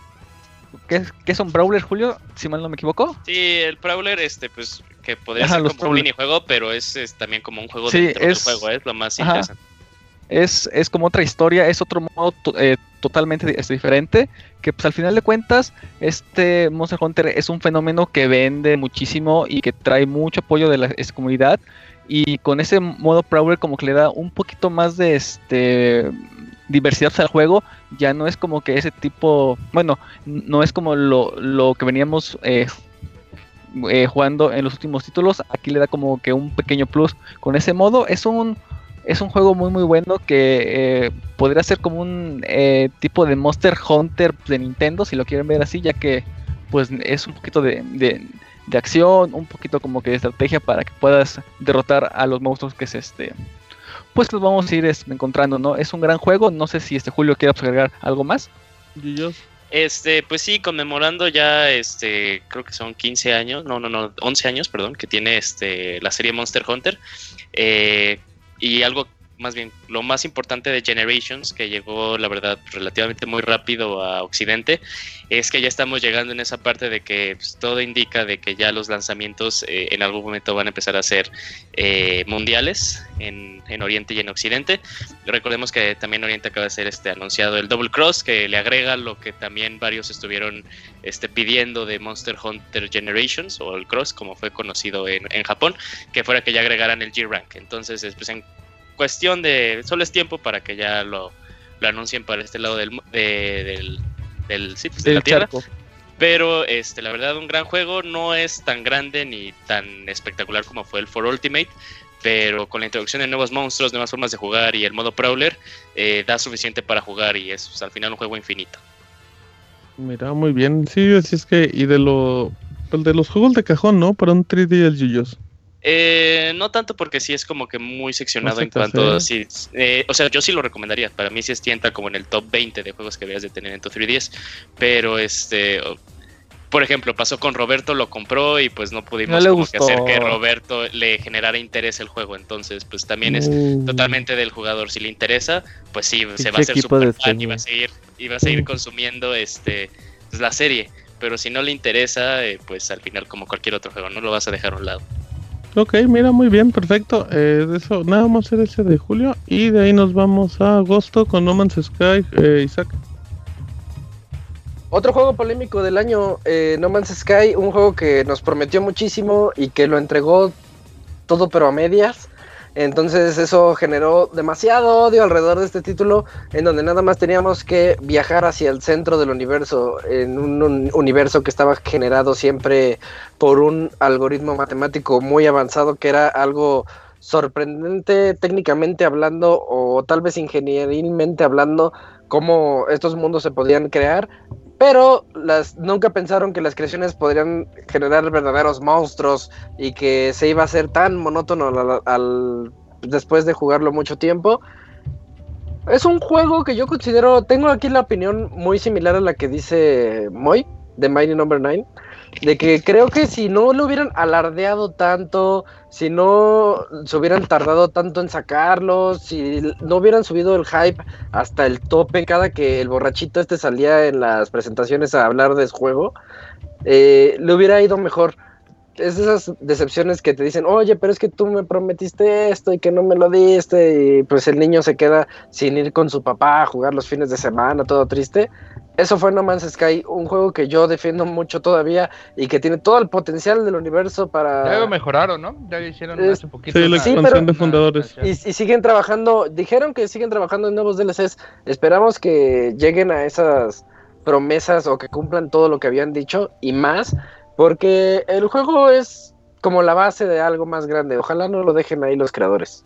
Y, y sobre todo, como dices, Isaac, que, que, bueno, eso es una percepción también personal, que el usuario que le quiere entrar a No Man's Sky también investiga un poco, ¿no? De qué era No Man's Sky, porque mucha gente esperaba cosas que realmente Sí. no se prometieron.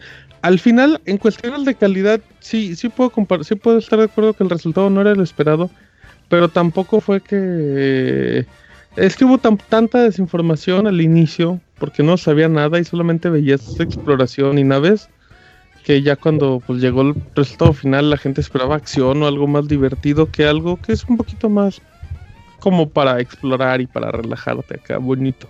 Oye, sí, de hecho, sí funciona en ese aspecto. Cuando tú te dices, me voy a subir en mi nave, voy a ir ahí como a recolectar lo del plutonio o titanio lo- o el combustible para poder ir mejorando. Tiene esas cosas Minecraftescas que están bien hechas, pero como, como que sí se quedó medias en muchos aspectos. ¿Ibas a decir algo, Yoyos, o ya se la Sí, dejamos? eh, no, el juego más el juego al que le perdí el interés más rápido de todo el año, güey. Creo que fue Y no como- solo, y solo, y no solo tú, Yoyos, ¿eh? la gente en Steam, Sí. que fue el que más vendió el, la primera 25 semana. horas. Oye, pero fíjate que sí, ¿No lo o está sea, acabando, sabía, abogado? Ajá, sabía, sabía, sabía, sabía que me metía al inicio, o sea, las primeras horas para mí de No Man's Sky fueron, la verdad, muy, muy, muy gratificantes. Me gustó mucho todo el concepto. Pero ya una vez en la que estaba como por mi sexto planeta que descubrí y que pues la verdad no veía algo como que me llamara la atención. O sea, sí entiendo que hay gente que dice, no, pues es un planeta, pues no necesariamente tiene que estar pues habitado. O sea, no, yo no buscaba como que inteligente o que estuviera pues habitado por algo, sino Tú esperabas o sea, algo más buscaba- atractivo, ¿no? buscaba algo que hiciera ese planeta único, que es algo Ajá. que yo creo que pueden tener todos, no sé, o que sea, no sé, pues, una montaña muy grande, pero ni eso para mí tenía, o, o el o el algoritmo que generaba los planetas aleatoriamente, a mí no me entregó como que esa es algo que me lo hiciera muy llamativo. Yo me aburrí mucho las 10 horas que lo jugué. Dije, güey, este juego lo compré físico y lo vendí como a los dos meses. Encontré a alguien que me lo compró. Ey, el Robert no vende juegos, imagínense. No. cómo le gustó No No, para no que lo haya vendido. Bueno, de entrada el Robert ni siquiera abre los juegos, o sea. Uy, no seas grosero, mo. Por eso No, te pero sí es cierto lo que dicen. De hecho, recuerdo que al poco tiempo que salió y cuando se descubrió que no era como todo lo que se había prometido y que checabas tú las estadísticas de Steam y hubo días en los que menos de 20 personas Sí, lo jugaban. sí. Estás hablando de una semana después de que era como el cuarto más vendido. O sea, sí estuvo muy grueso. Sí, sí, sí, bendi- bendita la opción para que te regresen el dinero de Steam, ahí sí desquitaron. Pero bueno, pues ahí está, ahí está No Man's Sky, denle una oportunidad, creo que sí podría valer la pena siempre y cuando crean que ustedes pueden ser el público para... Ah, y lo, lo Ajá. mismo con que con The Witness, también la regaron. 60 dólares por No Man's Sky definitivamente no los vale. Eh, ajá, que sí, ahí sí para que vean igual también el juego. El juego está baratándose, no tanto como se esperaba, pero bueno, Sí. ahí está No Man's Sky. Em, un juego muy, muy, muy polémico. Em, a, a ver, Yuyos, vamos muy bien de tiempo y vamos en agosto. Háblame de Deus Ex. No, no es cierto, Yuyos. A ver, háblame rápido del Metroid Prime, Yuyos. Eh, creo que es como que la sor- eh, mi sorpresa del año, bueno, que le tenía fe, pero No, un no, que- Yuyos, no, no. A ti todo juego te que está gustando, mucho. No, pues es que pues, es- pues fue un buen año. Un juego que disfruté mucho, este, pero... El buen eh, juego del año. El buen juego del año. Eh, Buen la, Metroid sor- del año, la el sorpresa del año. Metroid del año. No, pero este, El juego más ya- políticamente correcto. Creo que yo he hablado mucho, pues que hable Robert, también lo No, o complementense ahí bonito o algo así, no sé. Sí, Ah, sí, bueno, o sea, sí. pues hasta tal grado que a Robert la cama. Robert no, no, no tenía fe en este juego, Roberto lo disfrutó mucho. Un juego que como que eh, agarra el, el team base de un equipo. Eh, pongámoslo en términos simples, cada misión es como una pequeña raid, estilo de Destiny o de cualquier juego que ustedes jueguen que tengan raids. En donde pues cada jugador va a tener que asumir un rol, eh, ya sea el que cura, el que tiene las municiones pesadas, el que tiene este, las municiones especiales. La verdad, este, muy divertido. En el 3DS, para mi gusto, es de los que mejor se ven, más bien por el arte. Eh, en 3D se ven aún mejor, pero lástima de que alguno, de que uno de los controles puede ser con el giroscopio, entonces pues, ahí se pierde totalmente ese 3D. Eh, otra vez nos reintroduce algo que yo creo que necesitaba la serie de Metroid, que era pues saber más del universo de Metroid. Al final Metroid es- habla de la galaxia, entonces no simplemente puedes saber de Samus, sino puedes saber de muchas cosas más. Y pues tal vez el regreso que no esperaba la gente, también era un juego muy polémico desde que se anunció. Pero eh, yo creo que si tienes a... No, no es necesario que tengas otros amigos, porque también está el modo en línea, pero yo creo que ahorita ya no está jugando nadie. Este, pero en su momento un juego que sí disfruté mucho con Kamui, con Ivanovich y con Robert. Órale, Dream Team. Era Mochila sí, el. Dream Team. Digo, y Kamui y Ivanovich. No, el Ivanovich, fíjate que el Ivanovich, echaba ganas. güey, el Ivanovich le encantó ese juego. O sea, cada rato decía, no mames. no, no, no, no, no, no, esa no era mi pregunta, güey. Porque de que Ah, encantar el le pueden encantar muchos juegos, güey. No, no, no, el, eh, no era nadie mochila, porque pues Ey, bien. Ivanovich era bien mochila, no digas que no. Bien. No, ¿sabes quién? No, la verdad, el que era bien Mochila. era el Camuy. ¿Cómo? ¿Por qué? Pues se se moría puede cada defender. rato, güey, a cada rato se moría. Pues Era. Camuy se moría y luego Ivanovich. Y ahí estábamos Ujú. Julio y yo reviviéndolos. Uf, uf, qué casualidad que los que están aquí son los mejores. Eh, No, pues es la estamos verdad, en ¿eh? el podcast. Ah, Oye, pero la verdad es que un juego bastante divertido, ¿eh? Yo la verdad no espero nada de Metroid Prime Federation Force. Y la hace Julio, lo compramos y yo, pues si lo van a jugar, va. Y ya Ivanovich se apuntó, Camuy se apuntó. Y nos la pasamos muy bien, jugamos que unas 15 horas seguidas. En una semana, la verdad es bastante, bastante entretenido el juego. Diseños de niveles bastante inteligentes. Y quizás el peor problema de que tiene el juego es su hardware. Eh, es complicado jugar un juego de primera persona en un 3DS.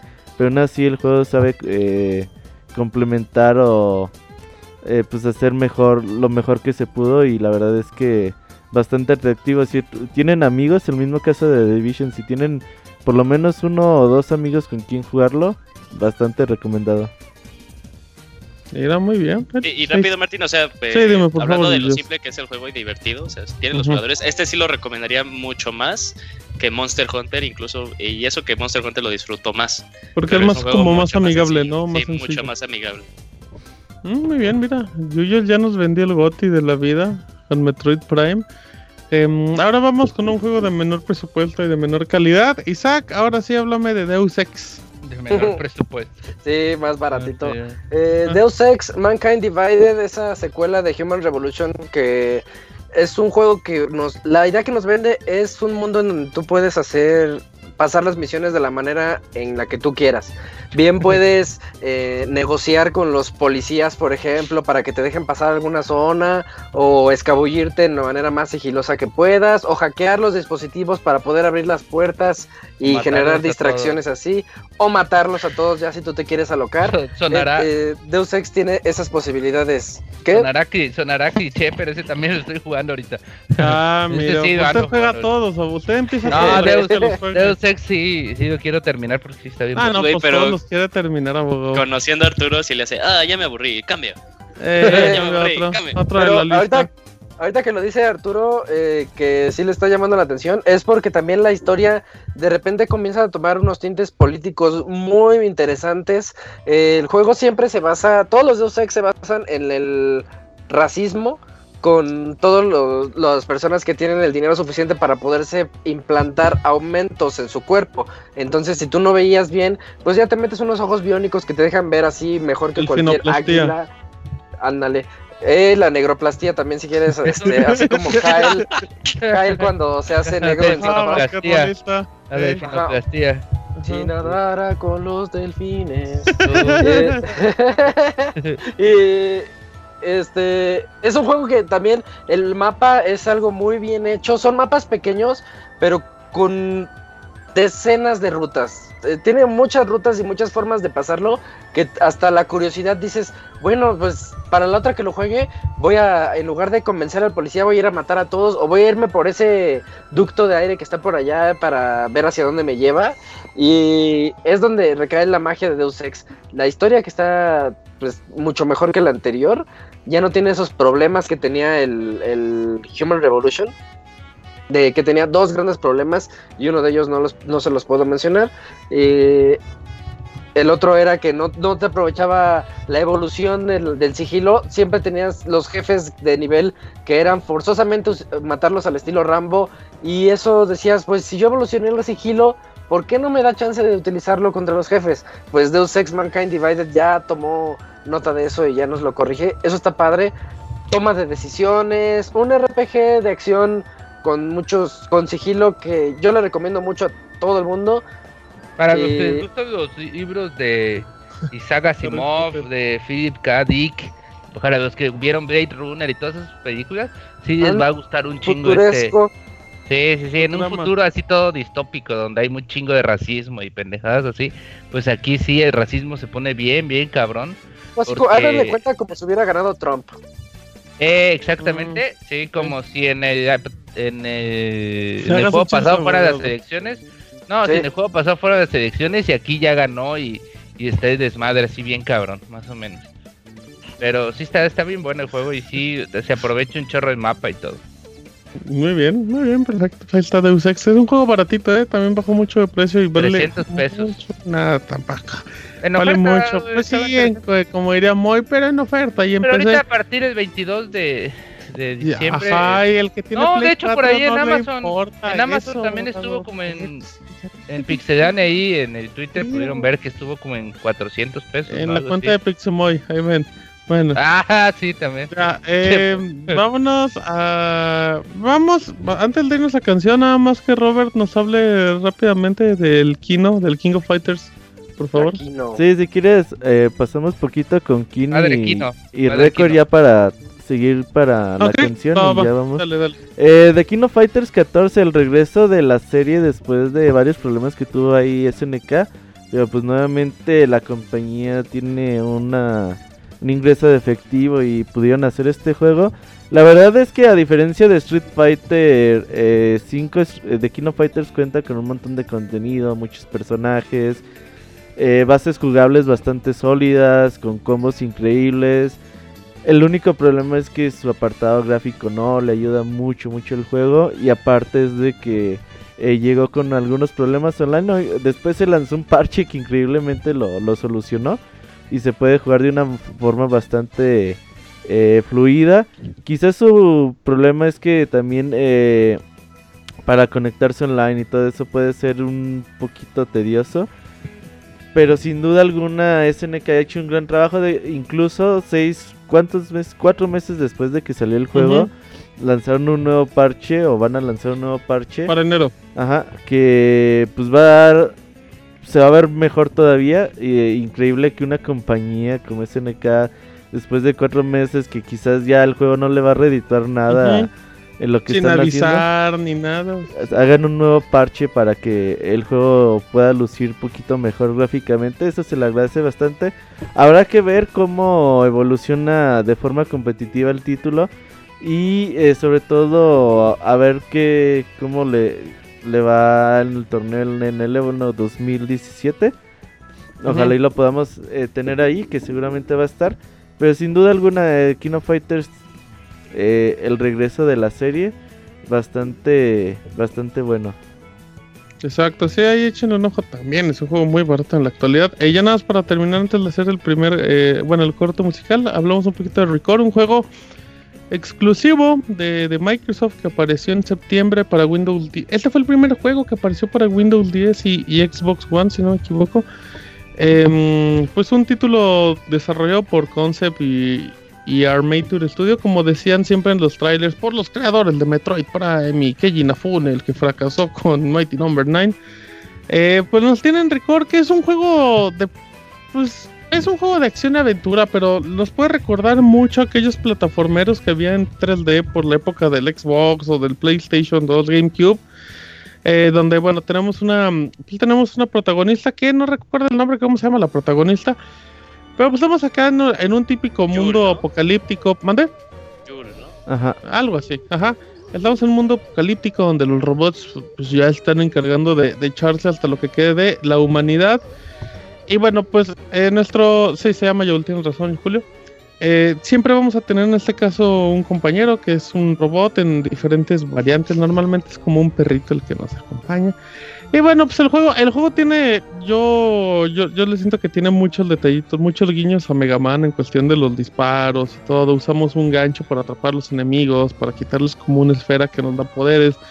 Tiene mejoras de, mm, pues tiene mejoras del personaje. Eh, tiene, usa elementos de mundo abierto que creo que no eran necesarios porque mm, justamente se siente muy vacío y, y cuando piensas que estás en un territorio muy grande te das cuenta que que el juego te queda muy cortito en cuestión de tiempo. Un título que desde que se anunció lució muy bien, tiene un, pues un apartado artístico muy bonito, diseños de personajes también, y creo que la trama, la trama tiene relativo potencial. Pero creo, Robert, y, y según yo, a ti te pasó lo mismo. eh, uno de los problemas es que aparentaba ser un triple A, o sea, un juego con mucho presupuesto.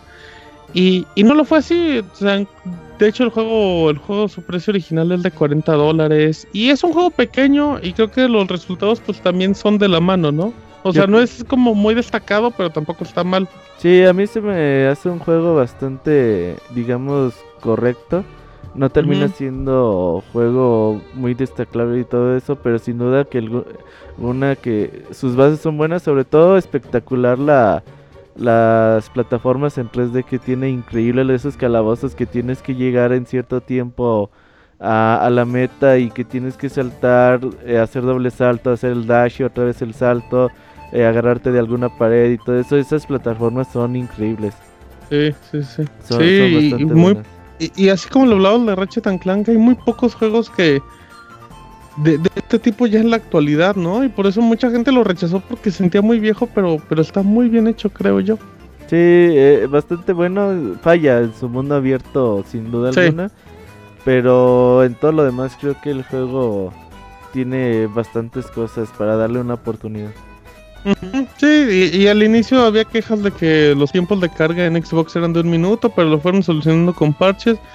Eh, el pr- próximo año llega una actualización con HDR, es igual un juego muy barato y un juego discreto, pero, pero no está de más, eh, no está de más que le den la oportunidad. es una franquicia que tiene mucho potencial y bueno, esperemos que Microsoft siga apostando por ellos y pues, tengamos en unos años más noticias de Record. Así es que hacemos una pausa, nos acabamos eh, agosto y septiembre. eh, ya viene octubre, noviembre y ya porque al Moy ya no le cargó diciembre. Así es que vámonos con canción. Y hoy no hay de pandita japonés, no hay nada. Ajá, vámonos con canción. Entre eso hay un reseñón de Final Fantasy y ya venimos al Pixel Podcast especial de fin de año. Ya venimos.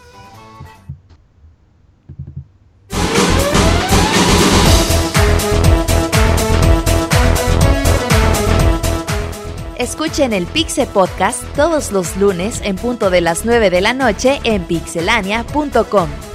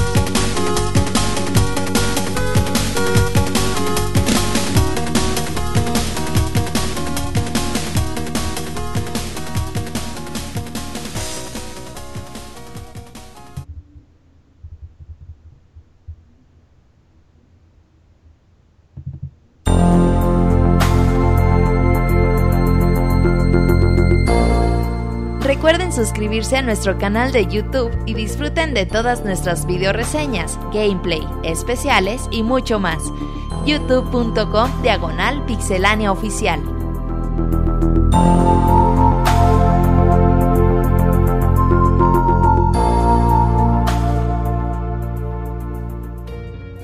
Muy bien, amiguitos, ya estamos aquí de regreso con este podcast de lo mejor del año 2016 en Pixelanias. Es que esperemos que les, haya, que les estén gustando las opiniones y todo. Recuerden que nada más es nuestra opinión. Si usted cree que un juego es bueno o es malo, pues respetamos su pensar. Eh, seguimos con la lista, ¿verdad, producer? Ujú. Ok, perfecto. Vámonos con Mafia 3 y el encargado de reseñarnos es, bueno, no de reseñarnos, de platicarnos es mi, mi compadre, el abogado. abogado, cuéntame de Mafia 3, por favor.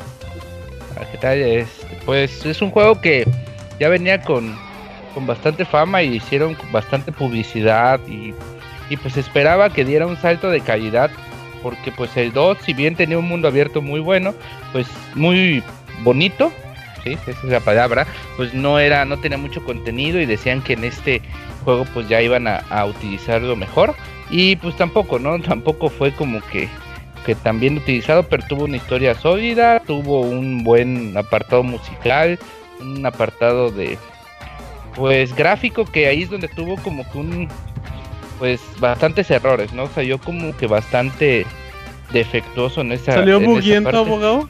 Sí, eh, en PC venía pues cortado a 30 frames. Ah, En, en Xbox pues venía también a 30 frames, pero, pero es para lo que da el Xbox también. eh, y tenía muchos problemas en cuanto a, a el cielo, los cambios de clima y todo esto. Y pues sí afectaron bastante la, la jugabilidad y la gente sí se espantó bastante.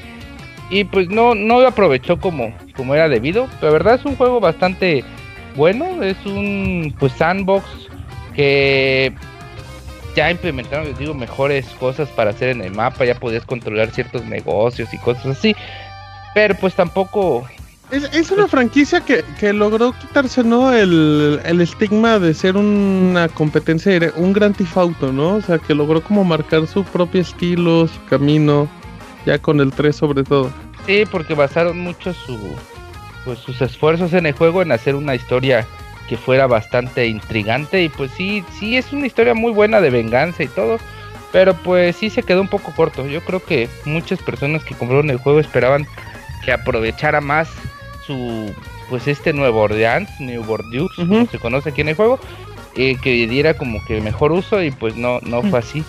Isaac, ¿Qué pasó? ¿cómo estás, Isaac? Muy bien, muchas gracias. No, yo no jugué Mafia. No te, no te voy a preguntar qué, qué opinabas respecto a la franquicia de Mafia. ¿Cómo ves como su potencial? ¿Crees que puedan...? Ah, pues yo, yo he tenido la oportunidad de jugar Mafia 1 y 2 en su tiempo. El 3 estoy esperando el clásico. Eh, bajonazo? sí, bajonazo de precio lo va a dar así drástico.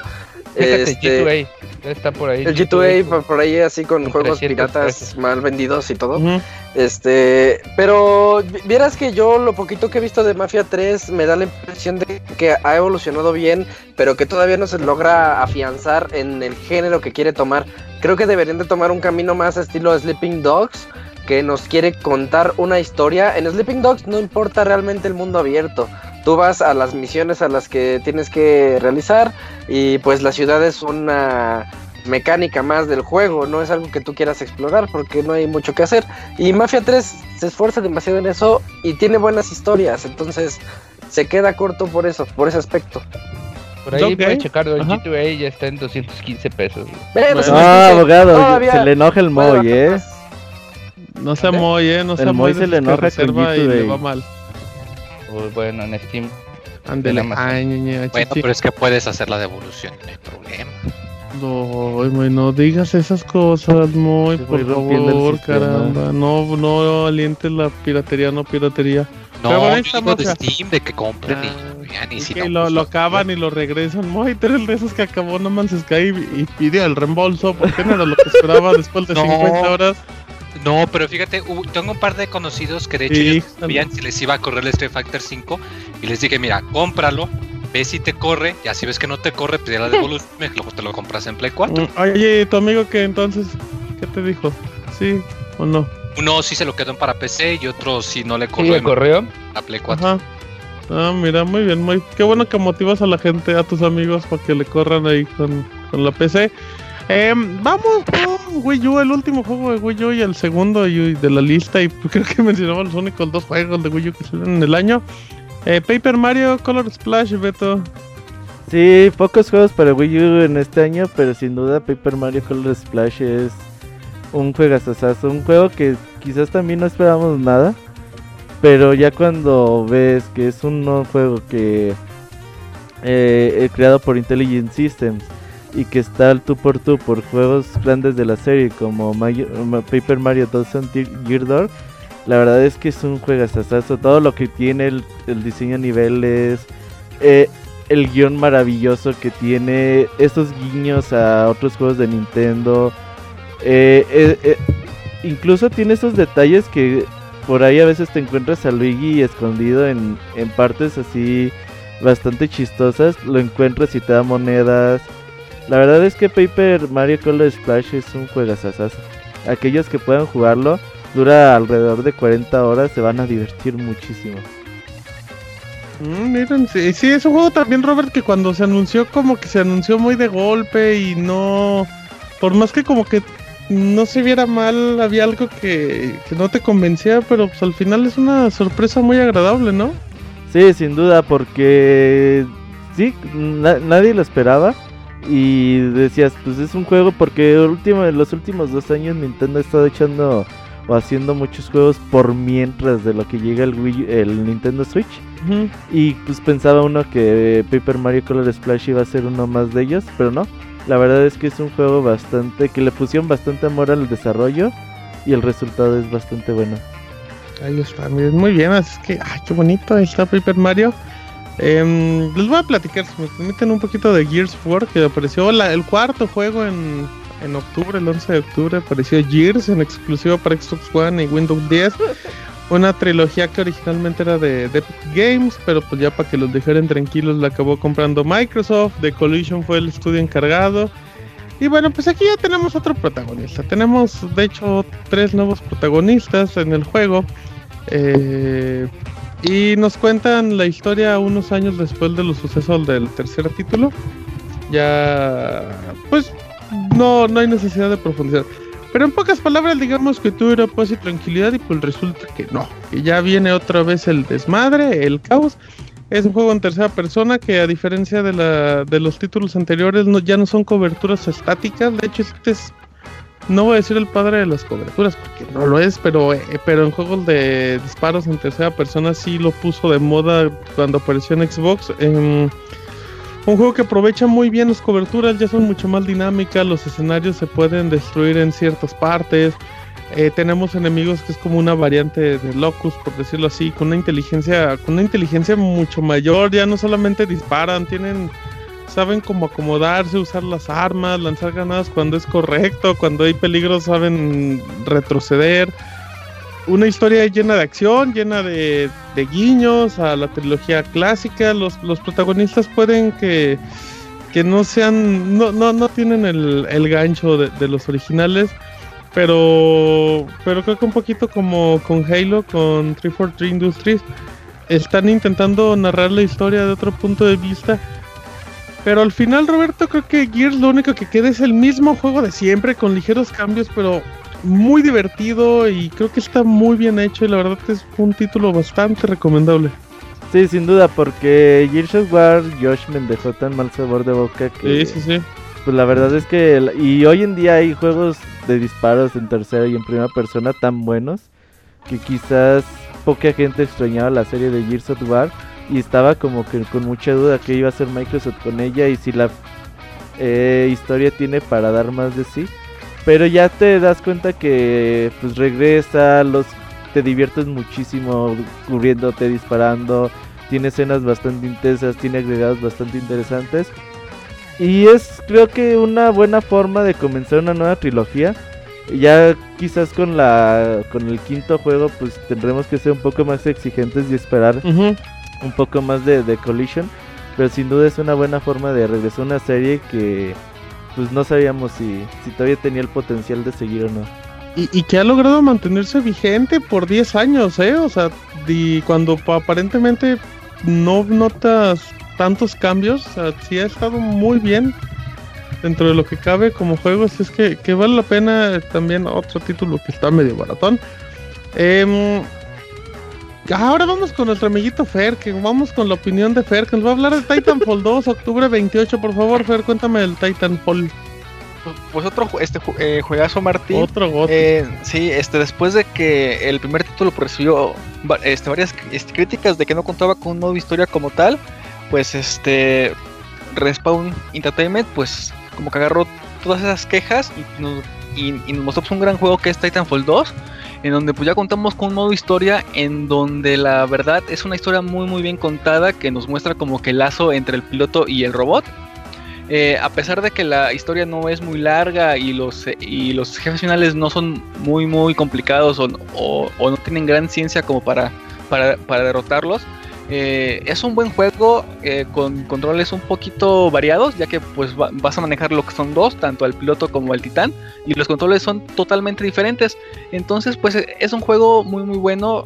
Como ya les dije, dura poco, pero esas pocas horas son de esta calidad. Eh, hay grandes paisajes, grandes escenarios, hay guiños a este, otros juegos. el, el modo multijugador es muy bueno, es muy muy este, adictivo. Y pues este. Y, está muy variado, Fer, o sea, porque, porque muchos pensarían que son los titanes, pero están los duelos con pilotos, están las mezclas. Es un juego rapidísimo. Yo, yo cuando tuve la oportunidad de jugarlo un buen rato, eh, es un título que notas a lo mejor desbalanceado un poquito como en, en FPS el de hace muchos años, pero. Pero te das cuenta que estos títulos están hechos nada más con el afán de divertirse, no, no de ser el, el eSport que quiere revolucionar. O sea, yo, yo cuando lo estaba jugando decía, yo no recordaba un título que me, que me podía divertir tanto del de Modern Warfare 2 en su momento, o sea, hablando de este género. Y, está muy bien logrado y, creo que lamentablemente la estrategia con EA no les ayudó mucho porque lo, pusieron en una fecha donde pues, pasó desapercibido y en ventas no le ha ido tan bien, pero... es. Y al igual que Overwatch, eh, no tiene pase de temporada y todos los DLC son gratis. Eso es muy muy cierto, Martín. Y, lo, que dices de los modos de este multijugador es muy muy este, muy muy completo. Trae desde eh, los clásicos eh, conquista la este colina, bandera, no sé, todos los esos modos este multijugador eh, puedes pelear sin los titanes. Hay hay un modo este uno contra uno. Hay un modo de que este solamente tienes una vida y ya en ese que es modo eliminación, si mal no me equivoco. Es un juego muy muy completo y, y como dices, no tuvo que la como que el mm, como que el problema de que salió en un mes muy muy Sí, en el del Mayo Fer. Sí. Pero dice que, sí, perdón, perdón, perdón, ah, sí, ese Fer haciendo un Fer, ¿qué pasó, amigo? ¿Y luego? Entonces, este, pues un juego muy, muy, pero muy, muy, muy completo. Que si le van a dar eh, totalmente al multijugador, háganlo. La, la esta historia es muy, muy buena, es muy entretenida y es muy como que emotiva por todos los estelazos que hay ahí entre pues, el robot y, y el piloto. Entonces, pues sí, cómprenlo, es un muy, muy buen, buen juego. Ahí si tienen chance de jugarlo, pues sí, den, dense esa oportunidad. Sí, es un juego para perderse ahí en el multijugador por mucho tiempo. Vale mucho, mucho la pena. Em, y bueno, ay, fíjense, bueno, el ratito lo digo. Eh, vamos con Dishonored. Mande, mande, mande. Antes de que avances, eh, siento que hizo falta Battlefield. Sí, justamente estaba pensando en eso ahorita que me congelé. Así es que Em, Battlefield, no sé, Isaac, ¿quieres hablarnos un este, poquito? rápidamente, es que ahorita que dijo Fer que fue desafortunada la época en la que salió Titanfall, dije, ah, pues ¿por qué? Pues porque una semana antes había salido Battlefield 1, que pues era el juego de los más esperados, de los shooters más esperados del año y que pues con razón nos llevó a la Primera Guerra Mundial otra vez, pero yo creo que pues ya es de, calle que ya, ya, sabes que va a ser traer un multijugador impresionante, 32 contra 32. Es como un multijugador por... Además de los modos clásicos, tiene la invasión de zonas gradual. En donde cuando una vez que el equipo atacante gana la zona, avanza a la que sigue y a la que sigue hasta que llegas a la base principal y pues si la invaden ya valiste, ¿no? Un... Una campaña muy bien hecha también que creo que el, día de la reseña yo les expliqué que a mí me, en lo personal me gustó mucho cómo logra captar ese sentimiento de guerra cruel y cruda que pues sí te hace sentir como que hubieron muertes, hubieron eh, hubo, demasiada crueldad, hubo hasta humanidad en, la guerra, ese momento en el que dos soldados se quedan viendo los ojos y que dicen, pues, ¿por qué estoy siguiendo la voluntad de alguien más, no? Y piensan por sí mismos. Un juego muy bonito, está muy bien hecho. Eh, Battlefield 1 yo creo que es de los mejores shooters que se van a encontrar. Shooters estratégicos, no tanto como Overwatch, que le fascinó, bueno, a ti también, y a Arturo, que les gustó mucho. Este es un shooter un poco más estratégico. Este es un FPS más como de PC, ¿no? O sea, que requiere más paciencia y todo. Pues en Play 4 se juega bastante bien, pero en PC es donde vas a ver el aspecto técnico a todo lo que da. Muy, muy padre, está gráficamente de lo mejor que hay en el año. Yo creo que pocos le pueden, lo pueden igualar. Eh, y pues sí, esos a grandes rasgos Battlefield 1. Abogado, usted está perdido ahorita en el multijugador también de Battlefield, ¿no? No, no, terminando.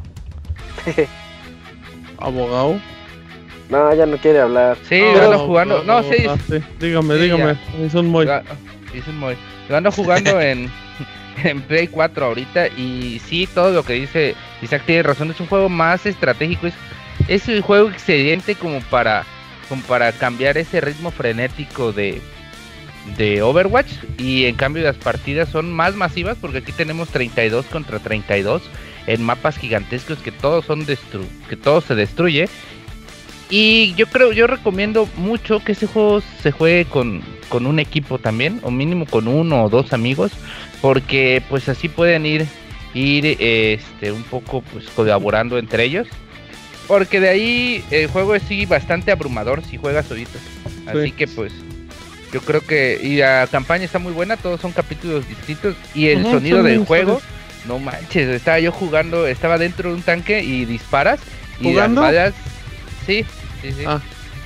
Y, las balas se escuchan como si cayeran los casquillos atrás de ti, güey, y así está. Uh, está trae buenos audífonos, ahogado también. Y cuando, y cuando prenden, hay un güey con lanzallamas, se escuchan los gritos así de todos los güeyes que están quemando, güey. Sí, viene el de lanzallamas. El sonido está bien chido. Oye, Arturo, otro agregado que está bien chido de Battlefield 1 es que me hizo reír Martín con eso de ahí viene el lanzallamas. es risa de, retardada. este, Luis.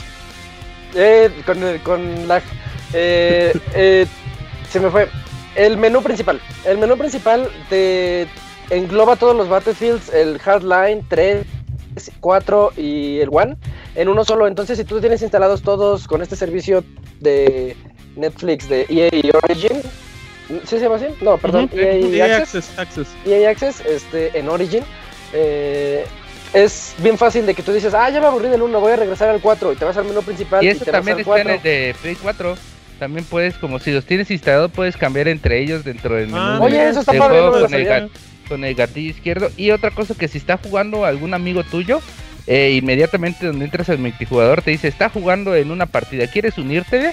Y ya, o sea, solito, ya sin que te mande invitación ni nada, güey. Si está jugando tu amigo y te quieres unir en su partida, te pregunte y entras y fácilmente. O sea, rapidito. No es como que tan engorroso como algunos otros shooters que tienes que enviar de invitación, que te acepte y de ahí empezar a cargar. Para jugar así, muy rapidito.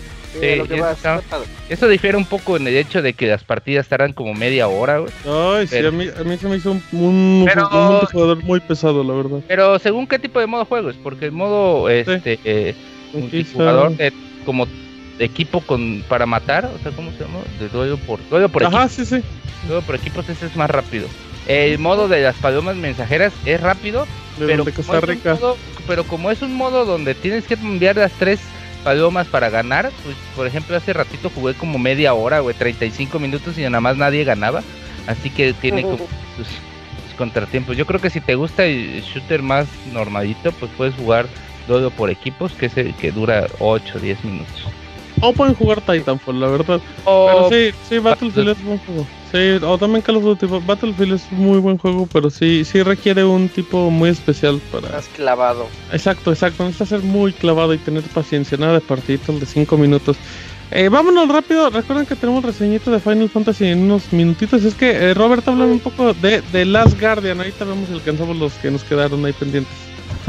Hablamos un poquito de The Last Guardian, un juego que salió hace un par de semanas, la semana pasada para ser más exacto. Y que pues es el regreso de Fumito Ueda después de 8 o 9 años de trabajo con este título que se prometió para PlayStation 3. Ahora que salió pues tiene opiniones encontradas, ¿no? Están las personas que pues señalan uno a uno todos los problemas que tiene el juego. Tiene problemas con inteligencia artificial de Trico, eh, algunos bajones de frame rate y algunos gráficos quizás no están a la altura del, de la que es la actual generación.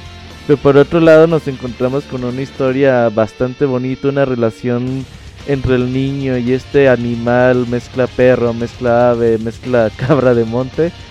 Que la verdad es que es un videojuego que no sueles jugar hoy en día, ¿no? Sabemos que hoy en día están los juegos de disparo, los juegos de plataformas, eh, pero hay otros de esos pocos títulos que logran salir cada cierto tiempo y uno de ellos es eh, The Last Guardian. La historia es bastante, bastante bonita y sin duda es de esos juegos que te van a hacer uh, pues conectarte con estos dos personajes, sobre todo con, con Rico, con donde ves, vas viendo cómo crece la amistad entre ellos dos y sin duda alguna es que The Last Guardian no es para las personas que tienen la paciencia muy rápido, pero aquellos que tengan un PlayStation 4 y creen que eh, pueden soportar que a veces se le caiga el frame rate dos o tres veces en el juego, sin duda alguna deben de probarlo. Oye Robert, para los que tenemos corazón de pollo y somos así bien sentimentales, no está muy... ¿Tú qué tienes animales y, y, que se ve que los quieres mucho, creo que sí es un juego para ti, ¿eh? Ah, cabrón, no, pues no quiero llorar, culero. Oh, pues entonces ¿para qué juega, abogado? Juegue y llore. Sí. Creo que, bueno, sería spoiler si te digo, pero. No, ya no juégalo. Pero juégalo, juégalo. Pero vas a llorar. No, mira, la verdad no creo que llores, ocupa ser muy puto como el Monchis para llorar. Oh, si alguien lloró, ahorita con The Last Guardian ya saben lo que es. ya les avisamos. Pero no creo que vayas a llorar, ¿eh? Pero sí te va a conmover, sí. De Anaconda. Por ejemplo, tú. Abogado, tú e Ivanovich, creo que es para ustedes ese juego. Para el Moy, ¿no es el juego para Moy? Ah. Pero cuando cuesta unos 10 dólares o algo así. Ah, ándale, ándale. Pero Moy también quiere a su perrito, ¿no? Le, le pone cobijita y... Sí, sí, sí, también para el Moy. Patito hipster y todo. Si son muy amantes de los animales, les va a gustar todavía más el juego. Ok, Dice que se pueden cambiar el nombre de las parches. Ay, mira, pues, le vamos a... Compre la portada con un plumoncito que... Eh, vámonos ahora sí a reseña, ¿verdad? Ah, esa reseña de Final Fantasy ¿Dónde fue? ¿Metemos cortinilla o así directo? Producer? No, sí, porque ya usted la de reseñas. Dele, producer, dele. Eh, hablemos de Final Fantasy XV, este juego que salió el 29 de noviembre, para ser exacto. Y que este sí juego desde el E3 del 2006 se prometió con, con el nombre de Final Fantasy Versus 13. Y pues lamentablemente el, el juego como tal, el Final Fantasy 13 fue retrasando, retrasando, retrasando. Quiso pues, cambiar por completo a Square Enix sus planes. No es un juego que se haya estado desarrollando durante 10 eh, años, más bien empezó su, pues, su concepción hace 10 años. Pero el juego hace 4 o 3 años empezó pues ya a trabajar más en forma. El director es Hajime Tabate, eh, uno de los salvadores de Square Enix de los últimos años, es el que arregló Final Fantasy XIV y que pues bueno hoy en día tiene como bastante prestigio ahí dentro de la empresa y pues eh, a él se le deben bastante cosas eh, que hoy en día Square Enix está trabajando tantos proyectos. Final Fantasy XV es un trabajo bastante ambicioso por parte de la compañía. No es solamente un videojuego, es una película, un anime, el juego, un pinball, un, un minijuego que se lanzó para solamente aquellos que compraban la preventa en, GameStop. Y creo que por ahí hay otro juego que se está haciendo para iOS. Todo esto es Final Fantasy XV. Un juego que sin duda algunas, antes de, de, empezar a jugar, tienen que ver la mínimo la película. Y ya si quieren, pues pueden ver el anime. La ventaja es que el anime es totalmente gratuito, lo pueden ver en YouTube, ahí está con sus subtítulos en español y toda la onda. Y ya cuando empiezas a jugar, pues estás ante un juego de, mundo abierto donde vas a conocer a pues dos naciones que se encuentran en guerra y que pues la, la clásica de pues esta la ciudad de, de, Insomnia cuenta con un cristal que le ayuda a tener poderes mágicos a, a la ciudad de, de, esa gente y por el otro lado pues está el, el imperio que quiere recuperar ese cristal y pues tratan de pues atacan a, la ciudad, la devastan y pues ahora nos encontramos con el príncipe Noctis, sus amigos, que pues van a tratar de, pues de tratar de recuperar lo que es suyo. A simple impresión, el juego te, tú piensas, pues ves a estos chavitos tipo Backstreet Boys y quizás de, no te no puedes empatizar mucho con ellos viendo los videos, viendo los trailers una vez que tú ya viste la película, que ya viste en anime, el anime te cuenta eh, a detalle que, quién es cada uno de estos eh, cuatro integrantes del grupo. Y ya que los conoces, ya sabes bien eh, pues cuáles son sus motivos para, para seguir adelante, para acompañar a Noctis. Y sabes que quizás Gladio está ahí porque pues es su chamba. que quizás este Ignis, pues es un güey que como que se aprecia a Noctis y lo cuida y trata de decirle, güey, pues ponte verga, eres el rey, tienes que hacer tus deberes. Y está como a pronto que quizás es como está enamorado de Noctis, no sé qué pedo. Pero sin duda alguna esta relación, esta empatía que tienen los, los personajes, conexión entre sí, eh, pues es bastante bonita. Nos encontramos con un juego de mundo abierto y la verdad es que como juego de mundo abierto, pues es bastante normalón. Eh, hoy en día en el mercado hay muchísimos juegos de mundo abierto que pues le ganan de calle a Final Fantasy XV que están mejor estructurados, tienen mejor sistema de misiones secundarias, eh, mejor sistema de misiones principales, eh, cómo va subiendo a nivel y todo eso. Hoy en día hay muchos mejores juegos que Final Fantasy XV, pero Final Fantasy XV tiene todo este background, toda esta historia, todo, esta todo este gran diseño de personajes, eh, los paisajes que tiene dentro del juego, dentro del mapa son magníficos, las criaturas, los animales que vas a cazar son estupendos. Por ejemplo, a veces vas manejando y te encuentras con nivel con, con animales sumamente enormes que dices, güey, estos son nivel 70, son nivel 50 y que sabes que algún día vas a tener que pelear con, ellos y tú apenas eres nivel 10, nivel 15, que todavía estás muy muy lejos de alcanzarlos. Una vez, eh, algo que puede causarle ruido a la gente es de que cuando ya te ponen eh, al volante para manejar, que te dicen, pues quieres manejar tú o quieres que pues, tu compa maneje. Ya dices, no, pues yo quiero manejar. El coche se conduce prácticamente solo, tú nada más tienes que apretar el acelerador y mover hacia la dirección que tú quieres. Se va a ir siempre por derecho en el camino, es muy raro que choques, al menos que seas Ivanovich, que no sé cómo lo chocó, pero bueno. Eh, la verdad es que es muy muy bonito el juego, el sistema de combate eh, es de acción, ya no es el clásico juego RPG por turnos que tienes que pues esperar y seleccionar el ataque que desees hacer. No, en esta ocasión uh, pues es un poquito más de acción. Bueno, es más de acción totalmente. Quizás el sistema de combate no esté tan mm, tan pulido o, quizás tan profundo porque pues todo se va a definir en apretar círculo, círculo, círculo, círculo y pues a veces vas a apretar cuadrado para esquivar. Pero tiene una ventaja, eh, un movimiento bastante, bastante chingón, se llama Lux.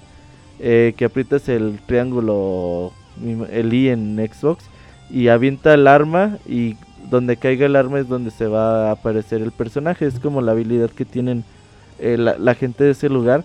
Y esa habilidad pues te ayuda bastante a, hacer combos espectaculares. Ya después cuando vas avanzando en el juego pues encuentras eh, nuevos poderes, nuevas formas de, combatir y ya las peleas finales están muy muy intensas. El juego una cosa, perdón, una cosa que, que señalaba mucho Hajime Tabata antes de, de lanzar el título era...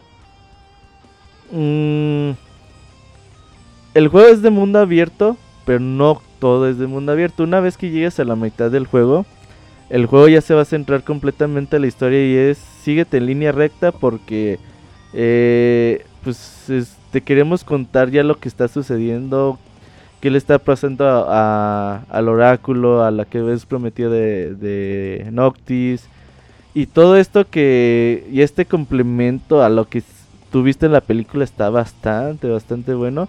Eh, las últimas 15 horas del juego es una intensidad increíble en, en peleas, en acciones, en historia, en personajes, en vueltas.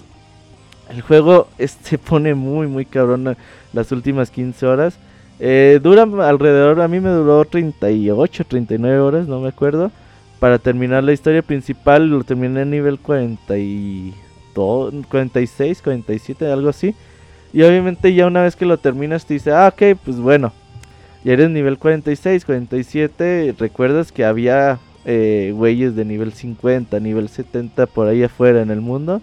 Pues órale, ahora todavía tienes mucho que hacer para eh, combatir a esas grandes bestias que te vas a encontrar. Y sin duda es, es que pues es bastante divertido. Eh, como decíamos, el trabajo artístico es increíble, el gráfico se ve bastante, bastante bien el juego. El diseño de estos cuatro personajes principales es increíble. Tiene sus problemitas gráficos, ya sabes, las texturas que a veces saltan un poquito. O la ropa que a veces traspasa al coche, cositas así, pero son muy, muy mínimas. Eh, tiene soporte para PlayStation 4 Pro, dice Ivanovich que se ve igual, pero bueno, es el único que tiene eh, PlayStation 4 Pro por el momento. Pero sin duda en el trabajo artístico, diseño de personajes, eh, sus ropas, estos paisajes tan bonitos que tiene el juego es increíble, todo el trabajo que, que realizan en él. Y bueno, pues ya en el trabajo de voces, pues impecable, puedes elegir entre eh, inglés o japonés para las voces y, puedes tener subtítulos en español. Eh, bastante bien trabajado eh, en el ámbito de, este tipo. El juego tiene está tiene música de Yoko Shinomura, una de las grandes compositoras en la historia de los videojuegos. Melodías hermosas y por si fuera poco, cuando vas en el coche puedes elegir entre un montón de melodías de juegos de Final Fantasy anteriores. Entonces es muy bonito, es muy disfrutable como vas en el coche y dices, pues tu destino está a 4 kilómetros, que a lo mejor vas a hacer 2 minutos. Y en esos 2 minutos puedes ir oyendo música de Final Fantasy 9, Final Fantasy 7. Y todo eso es bastante, bastante bueno. Así que yo la verdad es que les recomiendo mucho jugar Final Fantasy 15 hoy en día pues las últimas dos semanas he visto como pues, casi todos los que estamos aquí en el podcast, cómo nos hemos enganchado con el juego. Y dices, no, güey, es que ya voy, ya soy nivel 14, ah, ya soy nivel 15, ah, ¿dónde- ya voy en el capítulo 3, ya voy en el 4. Y recuerdas todas esas cosas que, que pasaban durante el juego y la verdad que bastante, bastante bueno que es el título. Oye, Robert, yo, yo aquí quiero llegar a. eh, como el clásico que no ha acabado el juego y quiere opinar. Ajá. Este- Uh, espérate, sin echar perras al abogado. Ey, no digas nada de Chap. No, no, no, no, no, no. ¿eh? y vieras así. que no pensé en, no pensé en Arturo. Yo no, estoy no, jugando pinball. No, Dice el abogado, fíjate que yo lo estoy acabando. No, a ver, Ese lo que lo que yo quería mencionar es que yo no diría que es un mundo abierto medianón, sino un mundo abierto malo, porque a mí me desesperó. Llevo, quiero aclarar para todos que llevo como unas 7, 8 horas tal vez. No me he metido tan de lleno porque decidí mejor darle, le, le voy a dar su tiempo en su debido momento porque tengo una lista interminable de juegos y, y los estoy dejando a medias, eso no me gusta, entonces me los voy a acabar, ya llego con Final para jugarlo de lleno. Pero lo En que la segunda pedrada al abogado en menos de un minuto. No te es mi pases, intención. Isaac. No es mi intención. No, ya Este, escuché. no importa. Eh, la otra cosa que yo detesté de Final Fantasy, a lo poco que llevo, su modo de pelea a mí no me gustó nada. Es un modo de pelea que te dice, déjale apretado círculo y haz parries en los momentos adecuados para poder contrarrestar los ataques enemigos. Y siento que Final Fantasy te está regalando muchas cosas, se les está yendo de las manos eso. Me hubiera gustado más que fuera como Type Zero, un poquito más de acción ahí metida en el modo, en este modo de andar peleando contra los enemigos. Está padre cómo puedes llamar a tus amigos para que te apoyen, pero no siento eso. El mundo abierto, el modo de pelea, la conducción se me hace hasta una ofensa a los juegos de mundo abierto. El, el, fast travel no me gustó para nada porque te cobran por hacer fast travel. Parece que tenía como que ciertos aspectos en los que dijeron, le vamos a meter un free to play y a la mera le dijeron, pero siempre no. Porque el fast travel te cobran 10 heals o 20 heals, pero te cobran. Y eso me sentí ofendido por eso. Mm. El, las misiones secundarias son pésimas. No, no, he encontrado alguna sola que diga, uy, esta estuvo buena. Son malas. Y creo que ahí acaba ya todo, todo lo que no me gustó. Del, lado, del, lado positivo, eh, a mí me encantó la relación que tienen los, los personajes. Tienen un carisma tan padre todos que yo siento que el juego se disfruta más de manera lineal. Yo lo quise jugar como un juego de mundo abierto y no me gustó, pero cuando me empecé a lanzar por las misiones principales y te das cuenta de los personajes que te vas encontrando, cómo es la relación entre ellos, que de repente el, el chavo este que le gusta tomar fotos, no me sé todavía los nombres ni siquiera. Pronto. Pronto. Este, Pronto. pronto, pronto. Este, en la noche les dice, miren las fotos que tomé y vas tomando, vas viendo así como la aventura este cuadro por cuadro. O sea, el juego tiene magia, el juego está muy bonito, muy bien diseñado para hacer un juego lineal. Tal vez sea que a mí me vendieron, como lo decimos, lo dije de No Man's Sky, de que a mí me vendieron la idea de juego de mundo abierto y lo quise jugar así. Entonces yo invito a la gente que lo que esté entrándole a esto, que lo juegue un poquito lineal, dedíquenle linealidad al menos unas 10 horitas y, y después de eso ya exploren más porque yo me fui al revés y mi, mi primera impresión no fue la adecuada. De hecho, yo Uf. recomiendo mucho que... Yo ahí, ajá, es, perdón, este Robert, yo ahí sí voy en contra, Isaac, porque aquí creo Oh, que es al yo. revés. Aquí el chiste Iba es, Julio. este, ni modo, ni modo. Yo lo Este, llamé. subir de este nivel, ni modo. Soy, el- ah, en fin, bueno, vas Julio, está bien. No, allá. No, no es cierto, voy yo. Este, aquí el chiste es este subir nivel para que ya te vayas con la historia principal y ya la disfrutes como tal, para que no estés perdiendo tiempo eh, en hacer esas misiones secundarias, porque sí, este, llegan a ser un poquito complicadas, pero una vez que ya alcanzas como que el nivel exacto para que te puedas llevar toda la, la historia, ya sin ningún problema puedes jugar y ya lo disfrutas completamente, porque sí trae cositas que no van, este fue el caso, ¿no? Pero pues sí, la idea es esa. Ahora sí. Julio, vas, perdón. Ok, este. Bueno, eh, yo estoy de acuerdo con Isaac, el, o sea, en, la- en que el juego se puede eh, disfrutar de cierta manera linealmente. Yo es lo que como que estaba haciendo porque eh, también una cosa que a mí me parece muy mala de juego es que no te dice muchas cosas que al final como que tú te las descubres por este porque estás probando. Un ejemplo es que tiene la barrita de estamina para correr y si vuelves a apretar el Ah, gatillo cuando está a punto de este de, de acabarse tienes estamina este pues infinita. O sea, el chiste es que te pongas ahí vivo, el que la tengas que apretar, pero es algo que no te dice el juego. ¿Pero es Eh, un bueno. bug o es...? No, no, ¿O no, es parte juego? del juego, es una mecánica. Pero nunca te la dicen. No me la sabía. Bueno, este, y desespera a correr, ¿eh? Porque te cansas rápido.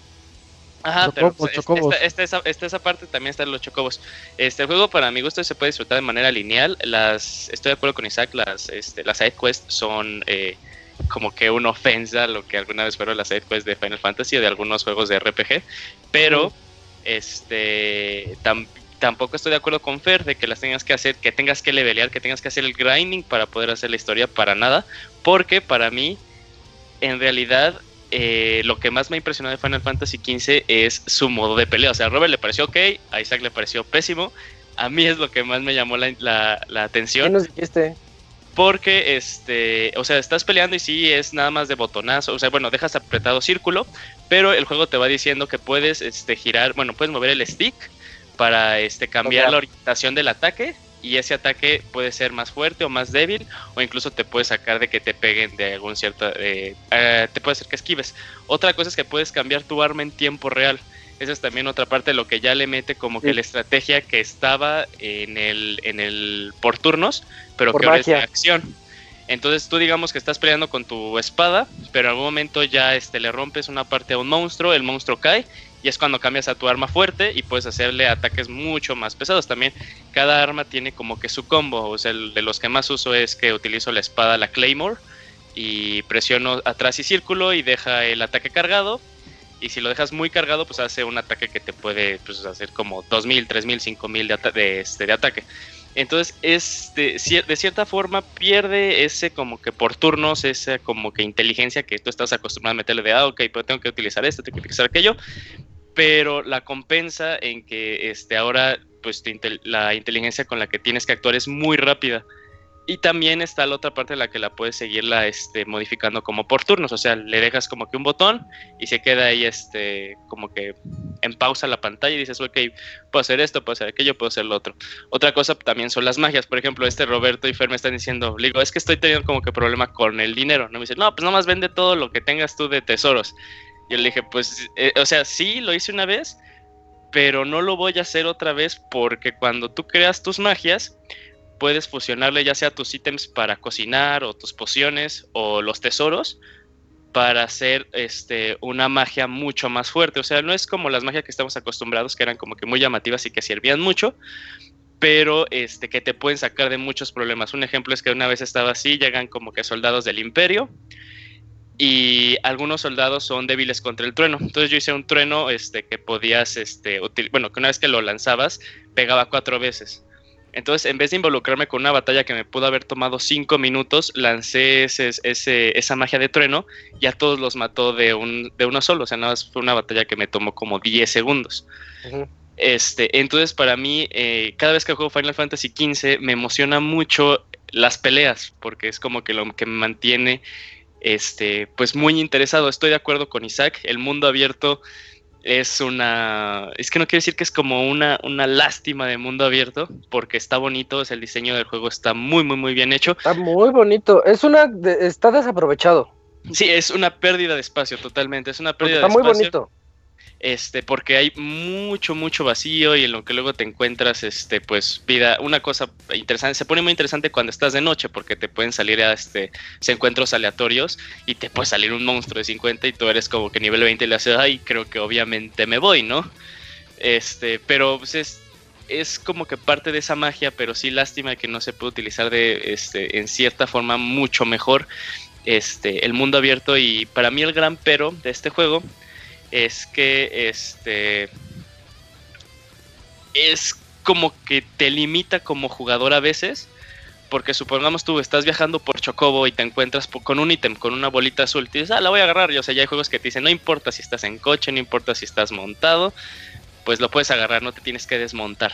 Entonces es como cuando Roberto dice que le molesta cuando los juegos intentan ser muy realistas. Entonces tienes que bajar del Chocobo, tienes que ir a la parte donde está el ítem, poner X regresarte al Chocobo y otra vez ya puedes andar. Entonces como que te quedas así de, ay, es como que pérdida de tiempo, nada más para alargarlo poquitos segundos, pero imagina tú que haces esa acción pues más de 200 veces, ¿no? Entonces se van acumulando ya van a ser pues minutos y luego van a ser horas.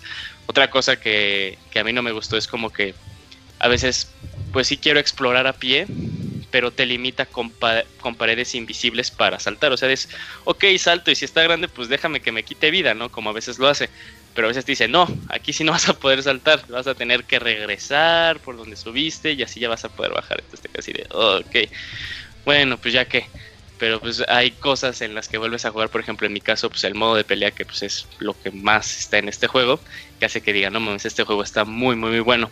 La historia, este, pues sigue siendo luego como que cosas muy, muy, muy, muy Final Fantasy, que cristales, que pues este las invocaciones, nombres que te quedas así de, ay güey, estos nombres quiénes son y luego te puedes llegar a perder de tanto que te lanzan.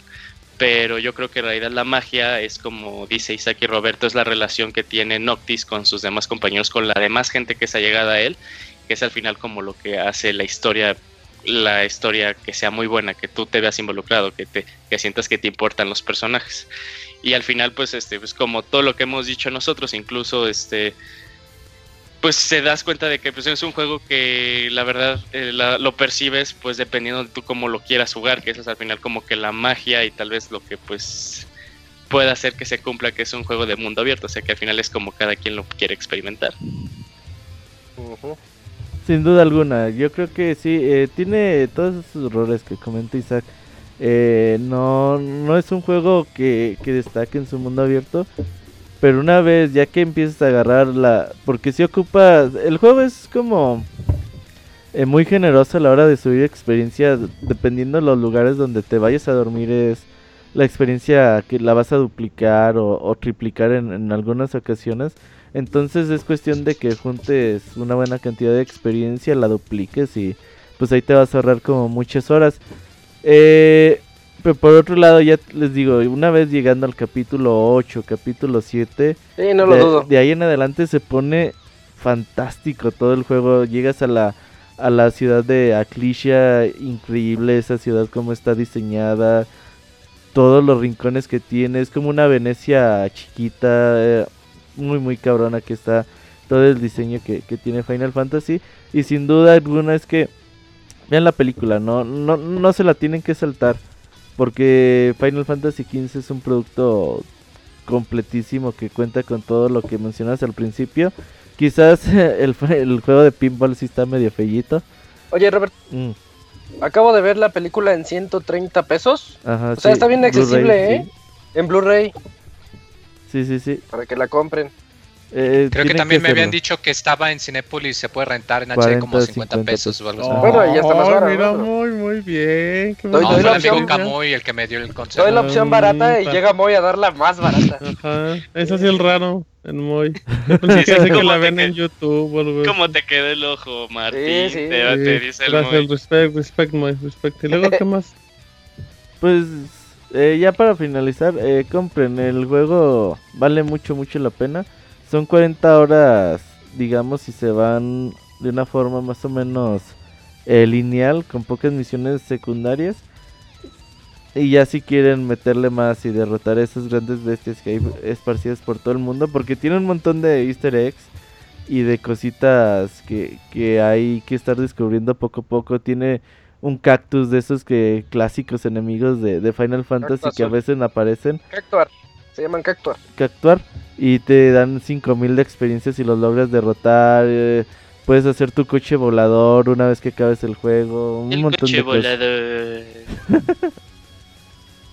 Entonces, sí, la verdad es que a mí me gustó mucho el juego. Sí, está chido el juego, muy chido. Martín que ya se durmió. Eh, y Martín ya le valió. Perdón, apliqué otro Pixemoy, expliqué otro Pixemoy, discúlpenme. Estaba hablando cuando estaba muteado. Eh, sí, sí, sí, el nuevo para mí. Eh, así es que bueno, pues ahí está Final Fantasy, aprovechen, cómprenlo y díganle a Square Enix que valió la pena esperar 10 años por un juego que no era como lo planeado, pero sí se ve muy bueno, ¿eh? se ve muy bonito y ahí nada más para PlayStation 4 y Xbox, en PC si bien les va, pues tendrán que esperar mucho rato. Así es que eh, regresamos a lo que nos queda de la lista producer, o ya nos vamos, usted dígame. Nos podemos echar rapidito. Sí, dale, Qué dale. bueno que dijo. Dishonored, Isaac. Eh, pues ahí va Dishonored.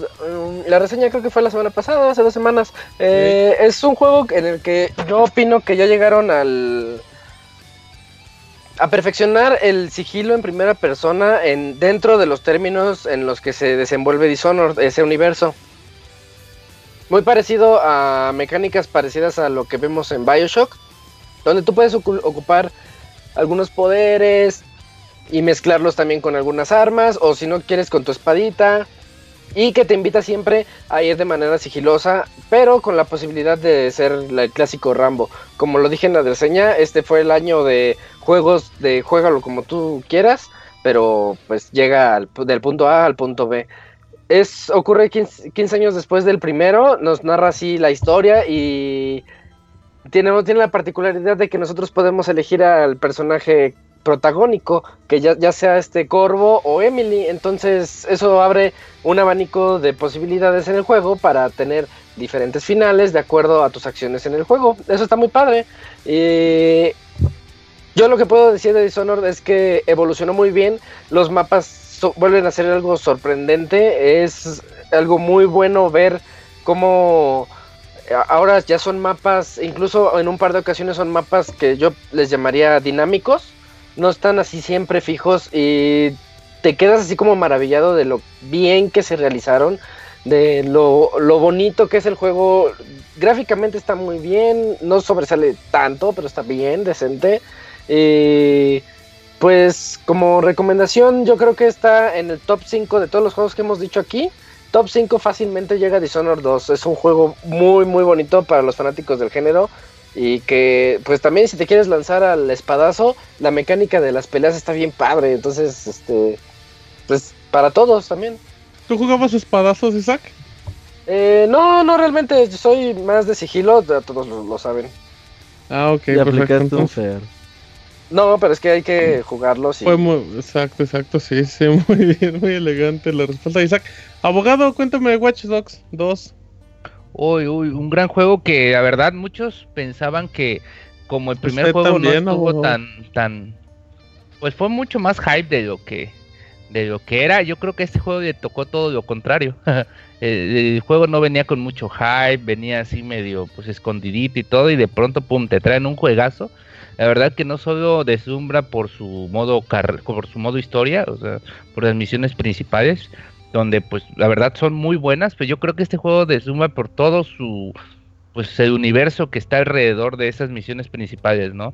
El mundo que te da eh, Ubisoft, yo creo que no lo había visto desde pues, quizás San Andreas, Sí. tal vez. Puede ser, sí, sí. Ser, Porque, puede- o sea, puedes hacer de todo, güey. Pu- Puedes pasar, con Martín nos pasamos como, Ah, caray, creo- ¿qué nos pasamos, abogado? Yo no como le ocho, nada, como ocho horas La jugando baba, puras misiones, Eh, puras misiones secundarias cooperativas. Ajá. Sí, sí, sí. Y básicamente muchas veces era hacer lo mismo, ir a tal punto, rescatar un objetivo, pero todas las hacíamos de modo diferente también por todas las herramientas que tenía, ya sea como lo hacía eh, Gerson, que era mandar a sus a sus guarros Era ahí, de unos chismoso, nomás le hablaba de a los cholos. a los cholos o a la policía, como lo hacía Martín, güey, que se aventaba con el dron, con el carrito, güey, como lo hacía yo que entraba a- a- con A un- lo menso mientras lo salvaba, mientras disparaba y todo, pero eran tantas las formas de hacer.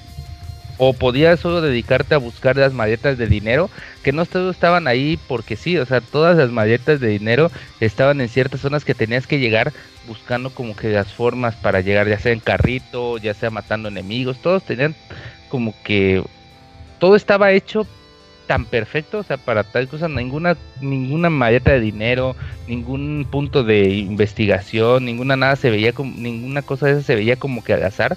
Ajá, esas cosas forzadas de Ubisoft, ¿no? O sea, Sí. parecía que realmente todo estaba muy bien acomodado No, sí, no es como pues en otros juegos que era nada más ir y buscar ahí donde estaba pues el objeto Coleccionable. No, aquí sí tenías como que hacer una mini misioncita y te sentías bien de que no solo encontrabas eso, sino que pues básicamente eh, no te veía nadie, por ejemplo, que en una misión no te veía nadie y te sentías muy chingón, o en otra misión que destruiste todos, güey, a todos, güey, con lanzagranadas y también o simplemente te podías pues agarrar este y ponerte de chofer de Uber Ah, sí. y ir a un güey y de pronto ese güey te decía, no, que estoy haciendo un video, estoy es una chava que estoy haciendo un video y tienes que ir muy rápido y saltar rampas y vas y buscas como que puntos elevados y el tiempo que flotabas en el aire, o es que mi esposo va a tener un hijo, tienes que apurarte. Ah, y caray, si su esposo va a tener un hijo, abogado, va a ser un experimento. No, en el juego, en el juego. Ah. Qué doloroso. Sí, órale. Se van a encontrar otro sentido. Y luego, abogado. Y todo eso, pues la verdad me gustó bastante y todo el como lo que estaba alrededor, todo este como ochentero, hipster, así de vamos a ver una película de los ochentas en un en nuestro cuarto, vamos a jugar este todos los diálogos que aparecían de jugar eh, ¿cómo se llama? Castillos y dragones, ¿no? ¿Cómo se llama? Ajá, Calabozos cosas. y dragones. Calabozos y dragones y cosas así tan tan bonitas para que tienen unos buenos recuerdos, pues este juego sí sí te da de todo. Yo creo que la verdad ese Sleeper se le llama del año, tal vez. Puede ser, no esperaba. Yo, también creo que es de los juegos más divertidos del año. Yo me entretuve muchísimo Sí. haciendo pura misión secundaria y así como dice el abogado, jugaba con Arturo, jugaba con Gerson, jugaba solo y todos teníamos estilos distintos. A mí me gustó mucho que era algo que mencionaba Isaac en, la, en el juego pasado. Yo, yo este título me lo pasé sin disparar, nunca tuve necesidad y así lo disfrutaba, pero pues ya cuando llegaba de repente el balazo, pues también le entraba, así es como muy agradable que te den la libertad, pero sobre todo que esté muy bien desarrollado, muy bien planteado. Y que no se toma en serio, porque el anterior estaba así Ajá. como, como que Sí. decía, no, no te burles de mí, este juego es muy Ajá, serio, voy a soy muy hackear todo serio. esto". Y este es un, este es un. GTA, así, o sea, es un desmadre. Es como Sí, el GTA inter- antes creo de- que era el Sí, intermedio de, de Grand Theft Auto y de mm, ¿cómo se llama el otro? Es el es como el punto- intermedio. medio, sí. Exacto, muy buen juego, la verdad. ¿Algo más abogado? No, es todo, yo creo que sí está muy buen juego. eh, por ahí, si lo pueden ver eh, rebajadito de precio, la verdad, lo pueden cómprenlo. Es un juego que no los va a defraudar si les gustan Sí. los juegos de mundo abierto. Si van, por ejemplo, que, bueno, compro Mafia o compro este, compren mil veces Watch Dogs. Sí, Watch Dogs es un juego muy divertido, les va a dar fácil 20, 20 30 horas. Em, ya vamos terminando con... Ya nos quedan pocos... Eh, Yuyos, háblame de Pokémon de nuevo.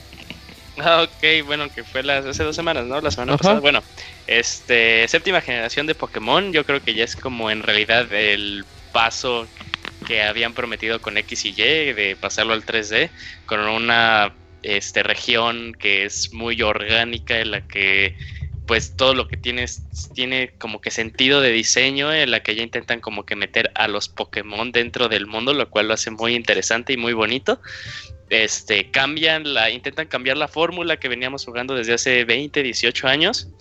Este, al quitar los gimnasios, al quitar los HMs y reemplazarlos por cosas que lo hacen un juego, este, a veces mucho más rápido, pero en otras veces mucho más lento. Un juego que está enfocado mucho a la historia y que parece como que a veces eh, un capítulo del anime porque hay demasiadas, este, cutscenes y hay demasiado diálogo, pero que hace que veas el desarrollo de los personajes. Alguien, estamos escuchando, ¿no? bueno, eh, pero este, yo creo que es ya el nuevo paradigma que tiene que seguir la nueva, la, este, la serie de Pokémon a partir de ahora e irlo mejorando de ahí porque, este, como lo había comentado en la reseña, da un paso adelante y a veces da dos pasos atrás porque hay eh, más que nada en el aspecto social de la conexión con, con el internet, es en donde ya no es tan amigable ni tan rápido como lo fue en X y Y y Alfa Rubí y Omega Zafiro, pero este eh, creo que ya es como que un muy buen paso que tiene Pokémon y aparte de por toda la popularidad que está volviendo a tener después de 20 años. Nunca se había sentido tan fresco como desde la primera generación Pokémon. Uy, qué bonita forma de concluir Pokémon, eh. Me gustó mucho y para que lo chequen de, de 3DS. Aprovechen que todavía quedan muchos juegos. Y, Oye. y pues, dime. Yo nada más tengo una mención honorífica, ya por último. Ay, Porque- cierto. Porque a mí sí me gustó mucho este juego. Es Salt and Sanctuary, eh, el juego que salió el 15 de marzo, que yo lo nominaba a juego independiente del año, pero después pude jugar Firewatch y Firewatch me gustó más. Este, con la not- notición de que sí iba a salir en Vita, ya parecía que lo iban a cancelar y el primer trimestre del 2017 llega, llega a Vita. Creo que se va a disfrutar más ahí porque sí.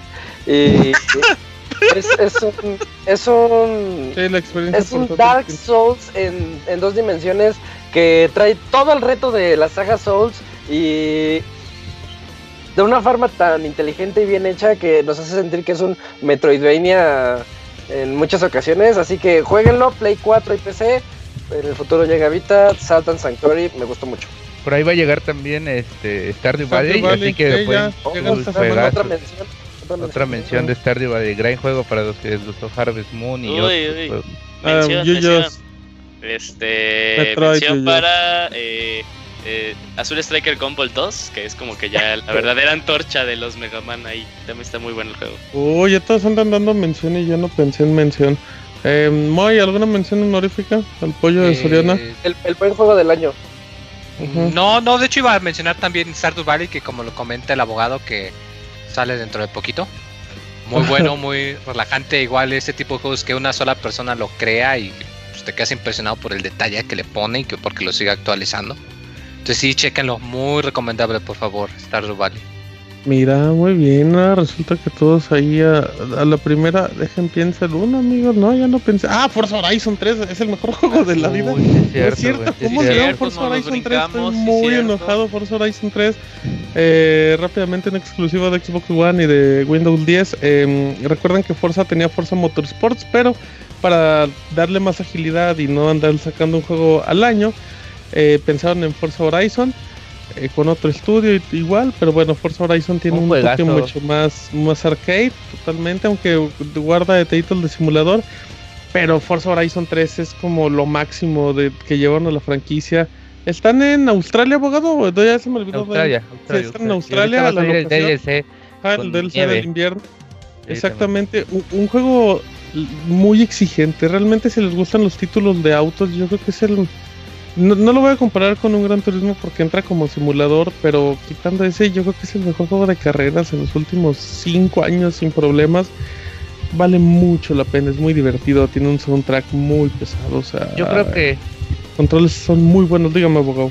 Yo creo que con este juego y todos los que hemos jugado este año, yo creo que podemos concluir que es uno de los mejores, mejores, mejores años de, de la década. Yo creo, yo Sí, creo que hay totalmente. juegos, no, to- no solo porque han salido grandes juegos, sino por la variedad, ya que hay juegos para todo, güey. Ya si te gusta tipo Stardew Valley, tipo juegos de carrera, juegos de, Tipo de FIFA, todo. deportes, juegos de sigilo, como dice, juegos de mundo abierto. Hubo buenas remasterizaciones como las de Skyrim, como las de los Bioshock. No, no, no. Fue Buenos multijugadores, como Buenos Overwatch, multijugadores con por, como donde le quieras ver. Sí, sí, Sí, eh, hubo anuncios de consolas, Se hubo siguió nuevas dando con- se siguió dando contenido a juegazos del año pasado como Rocket League, todo eso. Sí. que, Sí, eh, sí, yo, yo también apoyo eso, yo creo que es uno de los mejores años en mucho, mucho tiempo. Em, pero bueno, producer, em, ¿qué más? ¿Ya Vámonos algo más? o a cerrar el programa. Premios, premios, premios. Ah, vámonos a cerrar el programa. no sé cómo se cierra el programa, pero vámonos. uf, cierro Skype, cierro Skype.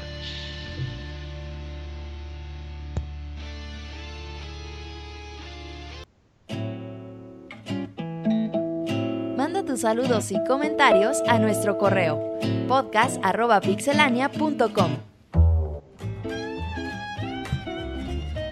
Muy bien, ya estamos aquí. Em, a ver, Isaac, tenemos un correo, no íbamos a leer correos, pero pues alguien fue un irresponsable y mandó un correo y nosotros somos más irresponsables y lo vas a leer. Así es, nada más es uno y rápidamente es de parte de Octavio Velasco. Dice, Órale. Pixelanios, soy un podescucha del futuro y aunque no les he escrito anteriormente, quiero agradecerles y felicitarlos por el gran trabajo que han hecho durante tantos años. A muchos nos han tenido escuchando sus podcasts y leyendo el contenido de su sitio, que siempre es de excelente calidad.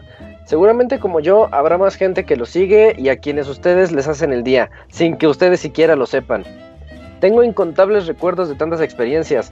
Los camarones de Moy, las películas de ficheras de Robert, el chafa como Monchis, las nachas inventadas de Nachito, Waldos y Superama, Saku, el ridículo del tesorito, las recomendaciones de libros inexistentes, el pandita japonés, la recomendación de vayan a votar, recomendaciones de películas que no, hay, que no han visto siquiera, la propuesta de matrimonio en vivo de la tesorito. Ah, yo, Ay, que ese yo pensé que era la anterior, ajá. Este, las salidas de Martín por sus periodos de embarazo, la voz de Pixe, eh, la voz de Pixescroto, las antirecomendaciones, los pantalones de Isaac, el fluido minuto de Fer, el cállese abogado, Jazz Gutiérrez, la tostadorcita valiente, los bufones y el Cir, el, el sultán del ahorro, Fassbender, las reseñas que te alegran el corazón, los juegos chafas del chavita mexicano, etcétera, etcétera. Por otra parte, la reseña de Dead Rising 4 de Gerson estuvo excelente y muy divertida. Reseña, esta es una reseña de la reseña.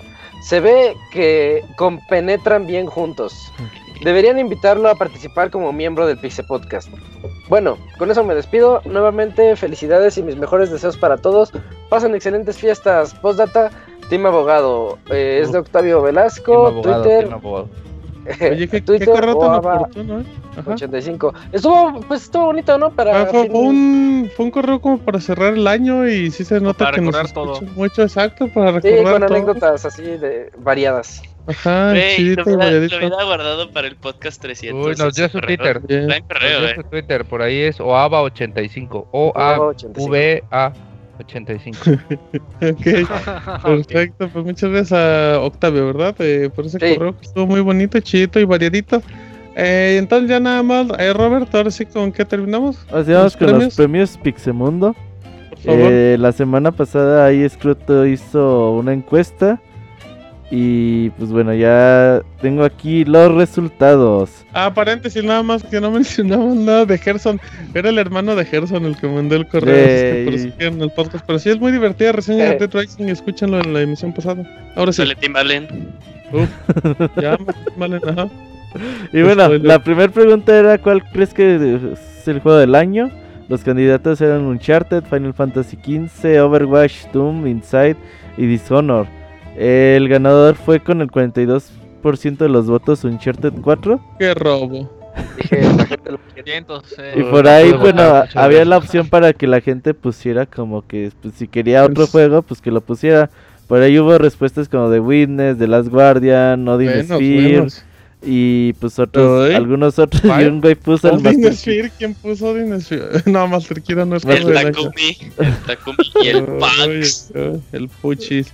Y ¿Quién puso ya Master Kira también? dice otro ¿De güey juego que dijo año? que el Master Kira dijo que Mario Maker para Nintendo 3DS. Ah, eh, puede ser, puede ser, es un buen port. y el efecto en 3D está bien logrado. ¿Qué más? Y luego, bueno, la el miembro más puto del Pixel Podcast en 2016. No, pues ya. Pues estábamos todos nosotros nominados. Eh, me llevé el 35% de los votos. Eso sí es una sorpresa. Eh, güey, nadie se esperaba, güey. Pero pues aquí Scroto 30. dice... Nadie se pues, esperaba que fuera el Exacto, 35%. Todos pensaban que era el 99 y luego. y bueno, pues aquí el abogado se llevó el segundo lugar con el 28% Eh, de los votos. madre. Nadie, nadie cuenta el segundo lugar, pero bueno. Muy bien, abogado. Eh, no sean, cu- no sean culeros, güey. Abogado. De hecho, abogado se va, se va a poner de voto por voto porque él dice que es el más. Hablar a Chiapas. ¿Qué más hay? Luego, bueno, peor película basada en videojuegos. Aquí están de candidatos Super Mario Bros., Street Fighter 2, cualquier película de Resident Evil, Warcraft, posible causa de la muerte de David Bowie por vergüenza que su hija la dirigiera, Eh, Mortal Kombat y Assassin's Creed. Si vas al cine con Martín Pixel y se arranca A gritar cuando salga. Fassbender. Pues bueno, ganó Assassin's Creed y ha salido. Uy, les va a caer más mantequilla a esas palomitas, amigos. Y luego. Así que, bueno, ganó esa película. Ya sale el opción. 5 o 6 de En enero, enero. algo así. Sí. Y luego, consola que espero con ansias del 2017. Los candidatos estaba el Xbox Scorpio, el un posible mini Super NES, el Atari Uf. Jaguar, PlayStation Pro, Nintendo Switch, ganador de Nintendo Switch con 67% de los votos. Y la decepción del 2016. No, ¿cómo No, crees? También tenemos. No, no, no. Eh, los candidatos eran No Man's Sky, eh, PC Gamers y sus interminables sermones del por qué jugar en PC, Mighty Number 9, catálogo de Wii U en 2016, Street Fighter 5 y los dispositivos VR. El ganador es No Man's Sky con 31% de los votos Merecido, merecido. Segundo lugar. y el segundo lugar que los PC Gamers y sus interminables hermanos del De por qué jugar en PC. Hubo en, juego es mejor de los juegos. En este año hubo como eh, sorpresas porque el abogado que era PC Gamer se pasó a las consolas. Se hizo consolero y se hizo Y habilidoso. Martín es que lo odiaba a los PC Gamers hizo PC Nice. Gamer. Ajá. Isaac se hizo PC Gamer. También Isaac. Ajá. Moy que, Yo ya que antes Moy. le rochaba dinero se hizo codo. No, no, Mo ya tiene PlayStation 4. ¿Qué te pasa? Ey, Sí, sí, ironial de la vida. Pues es Sí, que, hay sí, que hay que conocer las diferentes plataformas, es parte del trabajo. Regre- ¿Qué más? Regresa más ansiado al Pixel Podcast Uh. del 2016. La Pixesegueta, Waldos y Logan, Marianela con el hígado nuevo que lo traspasaron de Saku, la Tesorito, la fuerza del reggaetón. Yo creo que ¿Y yo por eso no? la Tesorito ya no vino nunca. David, el Eh. apoyo del amor y Monchis, el poeta de los videojuegos. La gente quiere que regrese el Monchis con el 44% de los No sé votos. por qué, si cuando estaba no lo querían. Y segundo, por... Segundo lugar. que llegue y lo corran de nuevo.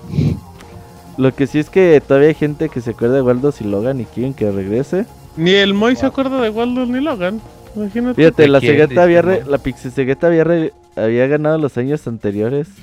La Pixesegueta ya lo están desplazando. Sí, Muy bien, ya, ya ¿cómo la gente está olvidando de ella.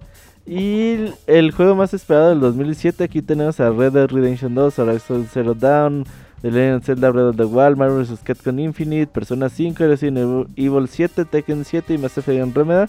Con el 52% de los votos de Legend of Zelda gana eh, Ah, la ¿el que- segundo lugar? El segundo es Red Dead Redemption y el tercero es Oh. Horizon. Bueno, están empatados, de hecho, Red Dead y. Ah. Horizon. No Pero arrasó Zelda.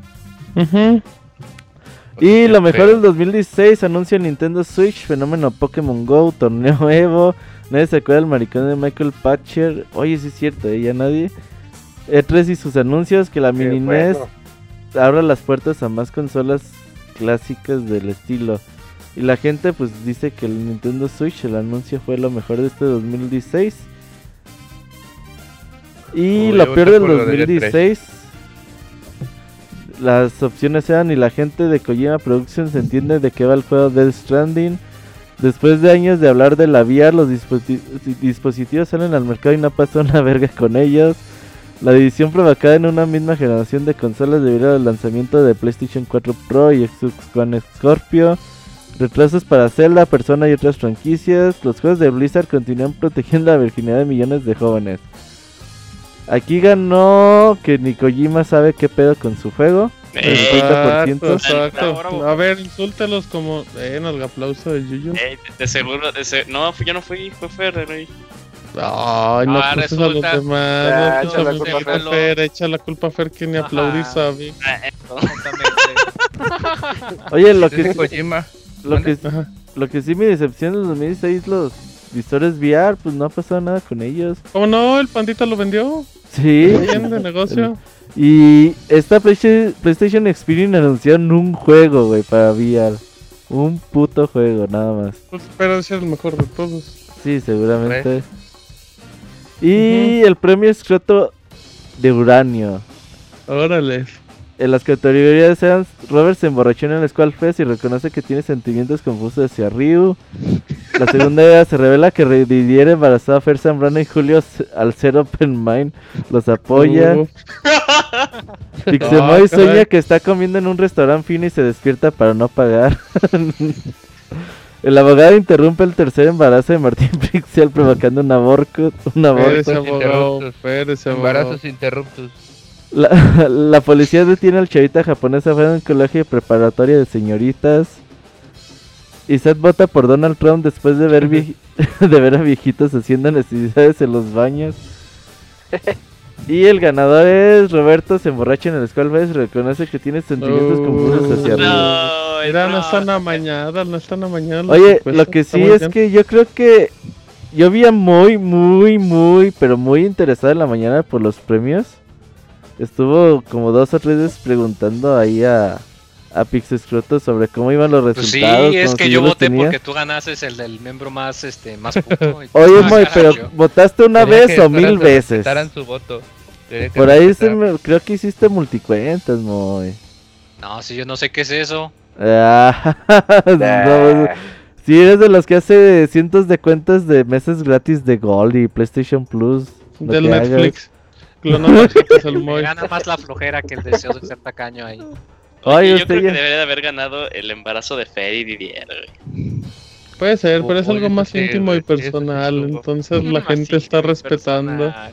Más Bueno, íntimo y personal es que te interrumpieron tu tercer embarazo. No, amigos, no, amigos, eso es hipotético, amigos, eso es hipotético. Hipotético, hipotético. Ese es usted, abogado. Eh, ¿Y ya? ¿Se acabaron? Y esos fueron los premios de Scroto. Bueno, Pixemundo 2016. Muchas gracias a Pixescroto que a tomó el tiempo de, de hacer esto. ¿Qué onda? Pues que cada quien diga su goti, ¿no? Ya para irnos. Va rápido, Isaac. Es Uncharted 4. Ah, abogado. Overwatch. Mm, Moy. Eh, los Vigi ahí me llenaron. Dark Souls de- 3. Usted le llenan el tanque, abogado. Eh, Yuyos. Ah, Uncharted Oh. 4. Mm, Robert. Fíjate, yo jugué muy poco este año. Eh, de lo que jugué, Final Fantasy. Mm, mira. Fer. mira. Fer. Yo voy con Pokémon. Mi Sun embarazo. Oh, muy bien. embarazo con Didier. Lo bien que se ha portado, lo bien que se ha portado Didier este, en este embarazo.